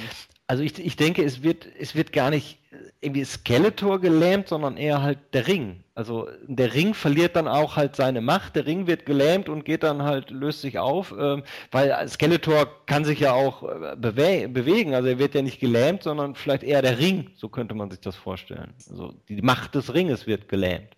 Ja, nur bleibt es ja bei dem Faktum, dass Myrat ja eigentlich unabhängig von der lähmenden Stimme als Waffe ja eher gesagt hatte, hier Skeletor, pass auf, du darfst nicht zu egoistisch und arrogant sein. Du musst schon äh, den Respekt vor deinen Kumpels haben, sonst äh, wirst du die Macht verlieren, so oder so. Und äh, da macht es ja auch keinen Unterschied mit der lähmenden Stimme. Äh, das ist einfach was, wo ich persönlich überzeugt davon bin. Kinderhörspiel hin oder her, dass es bei Filmation besser umgesetzt gewesen wäre im Zeichentrick, weil ich glaube, da hätte der Autor einfach gesagt, die lähmende Stimme brauche ich gar nicht, sondern hätte eben die Moral der Episode aus dieser Geschichte gemacht, dass die Helden dieses Mal Skeletor unterlegen waren, aber Skeletor seinen eigenen Untergang selbst herbeigeführt hat. Skeletor steht da halt im Burghof und sagt, dann, ja, äh, die Macht gehört mir. In dem Moment geht der Regen Flammen auf, alles ist hinüber und die Helden können die Schurken dann vertreiben. Vollkommen ohne lähmende Stimme. Und dann wäre am Ende die Moral gekommen, dass halt Orko irgendwo gesagt hätte, ja, vergesst nicht irgendwo, ihr seid nicht allein auf der Welt, ihr braucht immer irgendwo Hilfe, Schwafel, Schwafel, Schwafel. Das wäre für mich weitaus sinnvoller und logischer gewesen, als noch unbedingt dieses Gerät einzubauen, das Mattel nicht einmal als Spielzeug angeboten hat. Ja, genau. Und ich denke halt auch, es hätte ja auch die Möglichkeit noch gegeben, selbst in dem Hörspiel, wenn jetzt Skeletor also durch sein eigenes Verschulden diesen Ring los ist, dass er zumindest so sauer ist und sagt, ha, es liegen noch alle am Boden, äh, los, attackiert die Helden, ja. Und He-Man benutzt dann die lebende Stimme, um zumindest irgendwie, keine Ahnung, Triclops, Trapjaw und Beastman aufzuhalten. Und die dann plötzlich sagen, oh verdammt, ich kann mich nicht mehr bewegen. So, das, das hätte alles mehr Sinn gemacht. Warum soll ich denn den Ring lähmen? Weil der Ring vorher immer wild rumgerollt ist oder geregnet hat oder was? was ist das? Ja, und dann kommt, und dann kommt eben auch noch hinzu, was wir gesagt haben mit dieser Überhastung. Äh, es ist eigentlich dann wieder lustig, vorher alles ganz schnell, schnell, dann kommen die Helden in den Palast rein. Da muss ich sagen, wieder ganz tolle Atmosphäre mit diesem Palast, wie irgendwie nachdem eine Bombe eingeschlagen hat oder gerade der Krieg vorbei ist, dass äh, alle irgendwie vollkommen lethargisch am Boden sitzen, alles ist vollkommen mucksmäuschenstill, wo irgendwie wieder mehr Ruhe kommt. Und dann kommt halt eben das Finale, Skeletor wird vertrieben, Himmel sagt, ja, wir haben es wieder geschafft, Ende der Folge wieder so ein ganz krasser Cut auf einmal, da muss es doch wieder ganz flott gehen. Irgendwie, das ganze Timing ist da für mich so unausgegoren dann auch noch dabei. Das ganze Finale verliert für mich ungeheuer an Atmosphäre dadurch wieder. Das Hörspiel geht ja 40 Minuten und äh, ein paar zerquetschte. Ist das eigentlich viel oder wenig? Ich, ich weiß gar nicht so, was so durchschnittlich so eine Folge hat. Also 40 war schon immer so der Durchschnitt, Durchschnitt aber ich würde mal schon sagen, dass es schon auch Folgen gab, die 42 liefen, sogar, sogar liefen vielleicht sogar 43. Also ich denke schon, dass da vielleicht noch ein oder zwei Minuten drinne gewesen wären. Ich meine, sie hatten ja gesagt, dass die, die lebende Stimme ja nicht richtig funktioniert. Ich meine, zweimal kam es in Einsatz, beides, beides Mal hat sie ja absolut funktioniert, mehr oder weniger. Also war auch irgendwie ein bisschen Panne, oder? Ja, das ist natürlich wieder der Deus Ex Machina-Effekt. Das wäre auch doof gekommen. Himmlisch da, da. Skeletor, wenn du vergisst, die Freude zu teilen. Ja und? Ja, äh, dann wirst ja. du die Macht verlieren. Ja und weiter? Ich weiß auch nicht. Meine Damen, komm mal her ich meine, gut, damit hätte man natürlich zumindest so eine Art Cliffhanger irgendwie schaffen können. Das wäre, wäre ja sogar ein bisschen sinnvoller gewesen, ne? Dass man irgendwie was sieht, keine Ahnung, was weiß ich, dass Skeletor gerade irgendwie was machen will und äh, He-Man holt im letzten Moment die lebende Stimme und sagt sich, ja, ich halte ihn damit auf. Und dann äh, versucht er das und es funktioniert nicht. Und dann oh, sagt Man at Arms, nein, verdammt nochmal, ich habe ja gesagt, der funktioniert nicht richtig. Und Skeletor, ich mach's ganz alleine. Du hast den Satz gesagt, oh nein, ja, das wäre doch ein besseres Ende gewesen gewesen. Wäre ein viel besserer Cliffhanger gewesen. In dem Moment hat Skeletor sich selbst versaut, weil er es nicht hinbekommen hat, weil er einfach zu großkotzig war und sich dachte, haha, selbst Man Arms Erfindung kann mich jetzt nicht mehr aufhalten. Das wäre ein besseres Ende gewesen als das jetzt. Oder am besten noch, das Krokodil hätte ähm, dazwischendurch eine, eine große Sprechrolle gehabt. Ne, schön, dass das Krokodil sprechen kann. Und ganz am Ende wäre dann das Krokodil durch irgendeine so Mauer gebrochen und, und, und hätte den Helden geholfen oder so. Das wäre auch so richtig schön Panne gewesen. no. Spekulieren wir einfach mal ganz wild. Wenn, wenn ich etwas ernster gehe, ich denke dann an eine Folge vom 2000X Cartoon, da hatten die Helden ja auch so eine Maschine, die die äh, alle lähmen konnte. Das hätte man ja auch irgendwo in dem Stil machen können. Äh, die Helden benutzen die Maschine, sie ist aber wirkungslos. Und Skeletor dann, ja, haha, ich hab's geschafft und äh, äh, zerstört die Maschine durch den Ring und äh, die Energie, die aus der Maschine ausströmt, sorgt aber dafür, dass irgendwie die Show Schurken allesamt gelähmt werden. Skeletor steht halt mit dem Ring da, den er jetzt aber nicht benutzen kann. Die Helden gehen ganz locker rüber, streifen den Ring ab und sperren, die, und sperren die Schurken ein. Dann wäre der Tag halt so indirekt durch die Maschine gewonnen worden, auch wenn sie nicht funktioniert hätte. Und äh, die Schurken wären auch mal eingesperrt gewesen. Und in Folge 11 hätte man dann noch so gar einen Übergang machen können, dass irgendwo sie alle ein Fest begehen und plötzlich kommt eine Explosion und Skeletor und äh, seine Freunde sind irgendwie aus dem Palast geflüchtet und haben sogar irgendwie das äh, aktuelle Artefakt XY mitgenommen, worum es dann gegangen wäre. Hätte ich auch ganz toll gefunden. Also im Grunde gibt es ja so viele tausend verrückte oder auch ganz normale Möglichkeiten, wie das Finale einfach logischer, nachvollziehbar und weniger überhastet hätte ablaufen können. Ja, absolut. Also das denke ich eben auch. Also da hätte es mehrere Varianten geben können, wie man auch beides irgendwie sinnvoller einbaut. Aber nicht irgendwie, dass er plötzlich durch die lebende Stimme dies und jenes sagen muss und im Endeffekt lähmt sie eigentlich gar keinen, sondern er wiederholt nur die Worte des Zauberers und ja, keine Ahnung. War He-Man eigentlich dabei, als der Zauberer das gesagt hat? Ja, der hat das ja gehört. Ach ja, in, in diesen lebenden Bildern. He-Man ja. hat auch noch was vom Staub übrig. Wollte ich mir gerade sagen, ja, ach so. Das auch, allen um die Ohren geflogen ist, ist natürlich auch den Leuten, die es auf der Videoleinwand bei der Sorcerer sehen, auch noch mal kurz um. Also wirklich. Ja, deswegen hat die Zauberin auch so komisch geredet. Jetzt wisst ihr, was euch droht. Bunte Farben. ich muss jetzt gehen. Macht's gut. Am nächsten Morgen wacht sie auf. Trage ich wirklich ein Vogelkostüm? Ach. Ja, wie würdet ihr denn jetzt ähm, final das, das Hörspiel mal nach Schulnoten bewerten? Ähm, wo würdet ihr das einordnen? Eins sehr gut, sechs weniger gut. Ähm, Christian, fang mal an. Oh, äh, sechs ist nur weniger gut. um es mal positiv zu formulieren. Also, äh, also ich finde, äh, wie äh, eingangs schon gesagt, den, den Anfang finde ich stark. Ähm, ich, ich, ich, ich, mag das Cover, ich mag den Titel, das Hörspiel hat Tempo, ähm, man, man, kann es äh, gut hören. Ähm, dadurch, dass es aber nach dem ersten Drittel irgendwie abflacht und, und einfach so viele Ungereimtheiten hat und äh, einfach zu viel verspricht, was es nachher nicht hält, ist das bei mir mittlerweile Durchschnitt. Also es ist, es ist eine 3, würde ich einfach mal sagen ähm, weil es gibt auch noch wesentlich schlechtere Hörspiele. Es ist eine 3, ja. Vielleicht, vielleicht sogar 3 minus. Ja. Sebastian, wo würdest du es einordnen? Ich sehe es äh, grundlegend genauso, wobei ich sogar noch etwas strenger bin. Ich muss wirklich ganz ehrlich, ungelogen sagen, als Kind habe ich sogar meistens nur die erste Hälfte der Kassette gehört, weil mich das Hörspiel ab der zweiten Hälfte eigentlich kaum noch gebockt hat.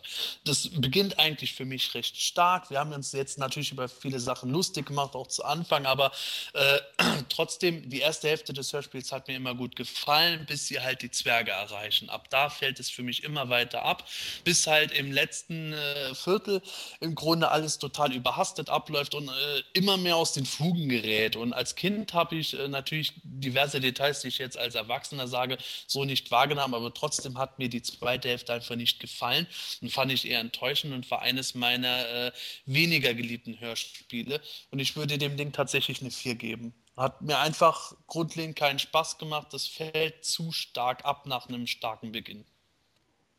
Also ich muss sagen, eine 4 würde ich jetzt nicht geben. Also ich schließe mich da noch so ein bisschen eher dem, Christian an. Also ähm, final, denke ich, würde, würde es auf eine 3 hinauslaufen. Also ich finde, das Hörspiel ist nicht sonderlich schlecht. Ähm, es ist aber auch nicht so, dass es wirklich einer meiner Top-Folgen ist, die ich jetzt als Kind wirklich jede, jeden zweiten Abend mir angehört habe.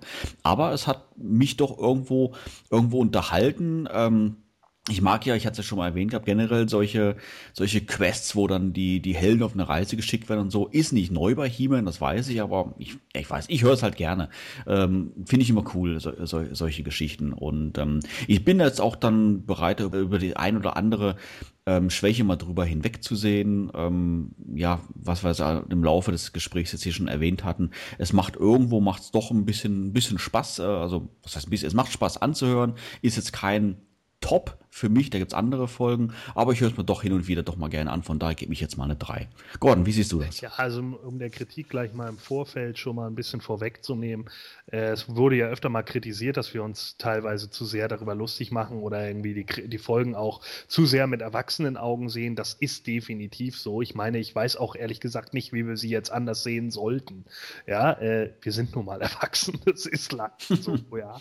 Wir können sie einfach nicht mehr ganz äh, mit, mit, mit achtjährigen Augen sehen. Und äh, ich denke, ähm, wir haben hier schon so die Flaws der Folge, also die, die, die, die Problematiken der Folge ganz gut herausgestellt. Ähm, ich denke auch, dass der Anfang noch ganz relativ stark ist. Ich will jetzt auch gar nicht die, die Arbeit, die jetzt die Synchronsprecher und auch die, die äh, Soundeffektler da hatten, in Frage stellen. Die fand ich eigentlich durch die Folge hinweg ziemlich gut.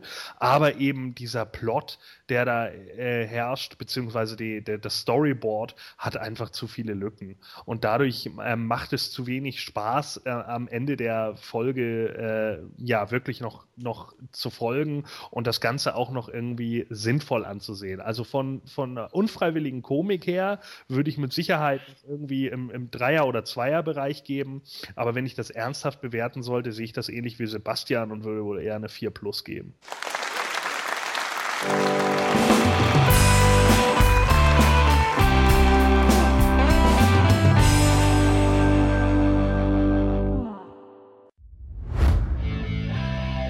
Hat dir diese Ausgabe vom Himalischen Quartett gefallen?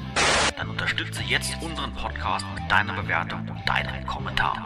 Nachdem du in iTunes das Himanische Quartett aufgerufen hast, kannst du uns über die angedruckte Sternchenleiste deine Bewertung zukommen lassen und den Podcast direkt im Anschluss auch kommentieren. Jedes positive Feedback hilft dem Quartett, seine Position in iTunes zu verbessern, um noch mehr Fans und interessierte Zuhörer zu erreichen. Vielen Dank für deine Unterstützung.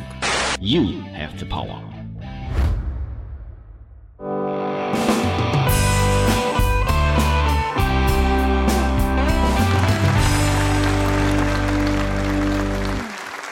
Ja, wir wären damit leider schon wieder am Ende der heutigen Folge angelangt. Aber ganz klar, wir melden uns in rund zwei Wochen mit der Ausgabe Nummer 39 wieder zurück. Wenn du bis dahin sicher gehen möchtest, keine Ausgabe zu verpassen, empfehlen wir dir, das Himanische Quartett in iTunes als auch in YouTube zu abonnieren. Ja, auch in dieser Folge nochmal speziell ein Hinweis auf unseren YouTube-Kanal, denn dort gibt es jetzt beispielsweise über zwei Stunden Videomaterial über die jüngst stattgefundene Grayscale Convention in Bergneustadt und natürlich auch viel weiteres Videomaterial zu sehen. Ja, reinschauen lohnt sich hier auf alle Fälle. Bei uns zu Gast heute war Christian Niemann aka Black. Vielen herzlichen Dank für deinen Besuch. Ja, ich äh, bedanke mich natürlich auch. Es hat mir sehr viel Spaß gemacht. Ich fand es interessant und äh, einfach toll, äh, dabei gewesen zu sein. Ähm, tschüss, macht's gut und äh, immer dran denken, vergesst nie die Freude zu teilen. Ja, und in diesem Sinne, bis in zwei Wochen. Macht's gut, tschüss und bis dann. Ja, macht's gut und ich habe jetzt gerade was verloren, das ich erst in Händen hielt.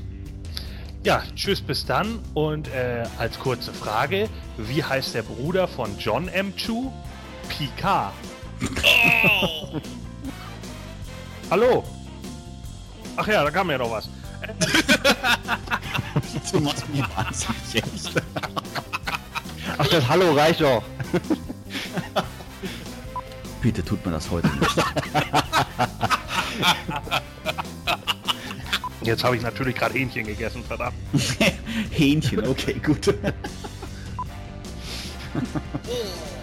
das ist also das Mountains.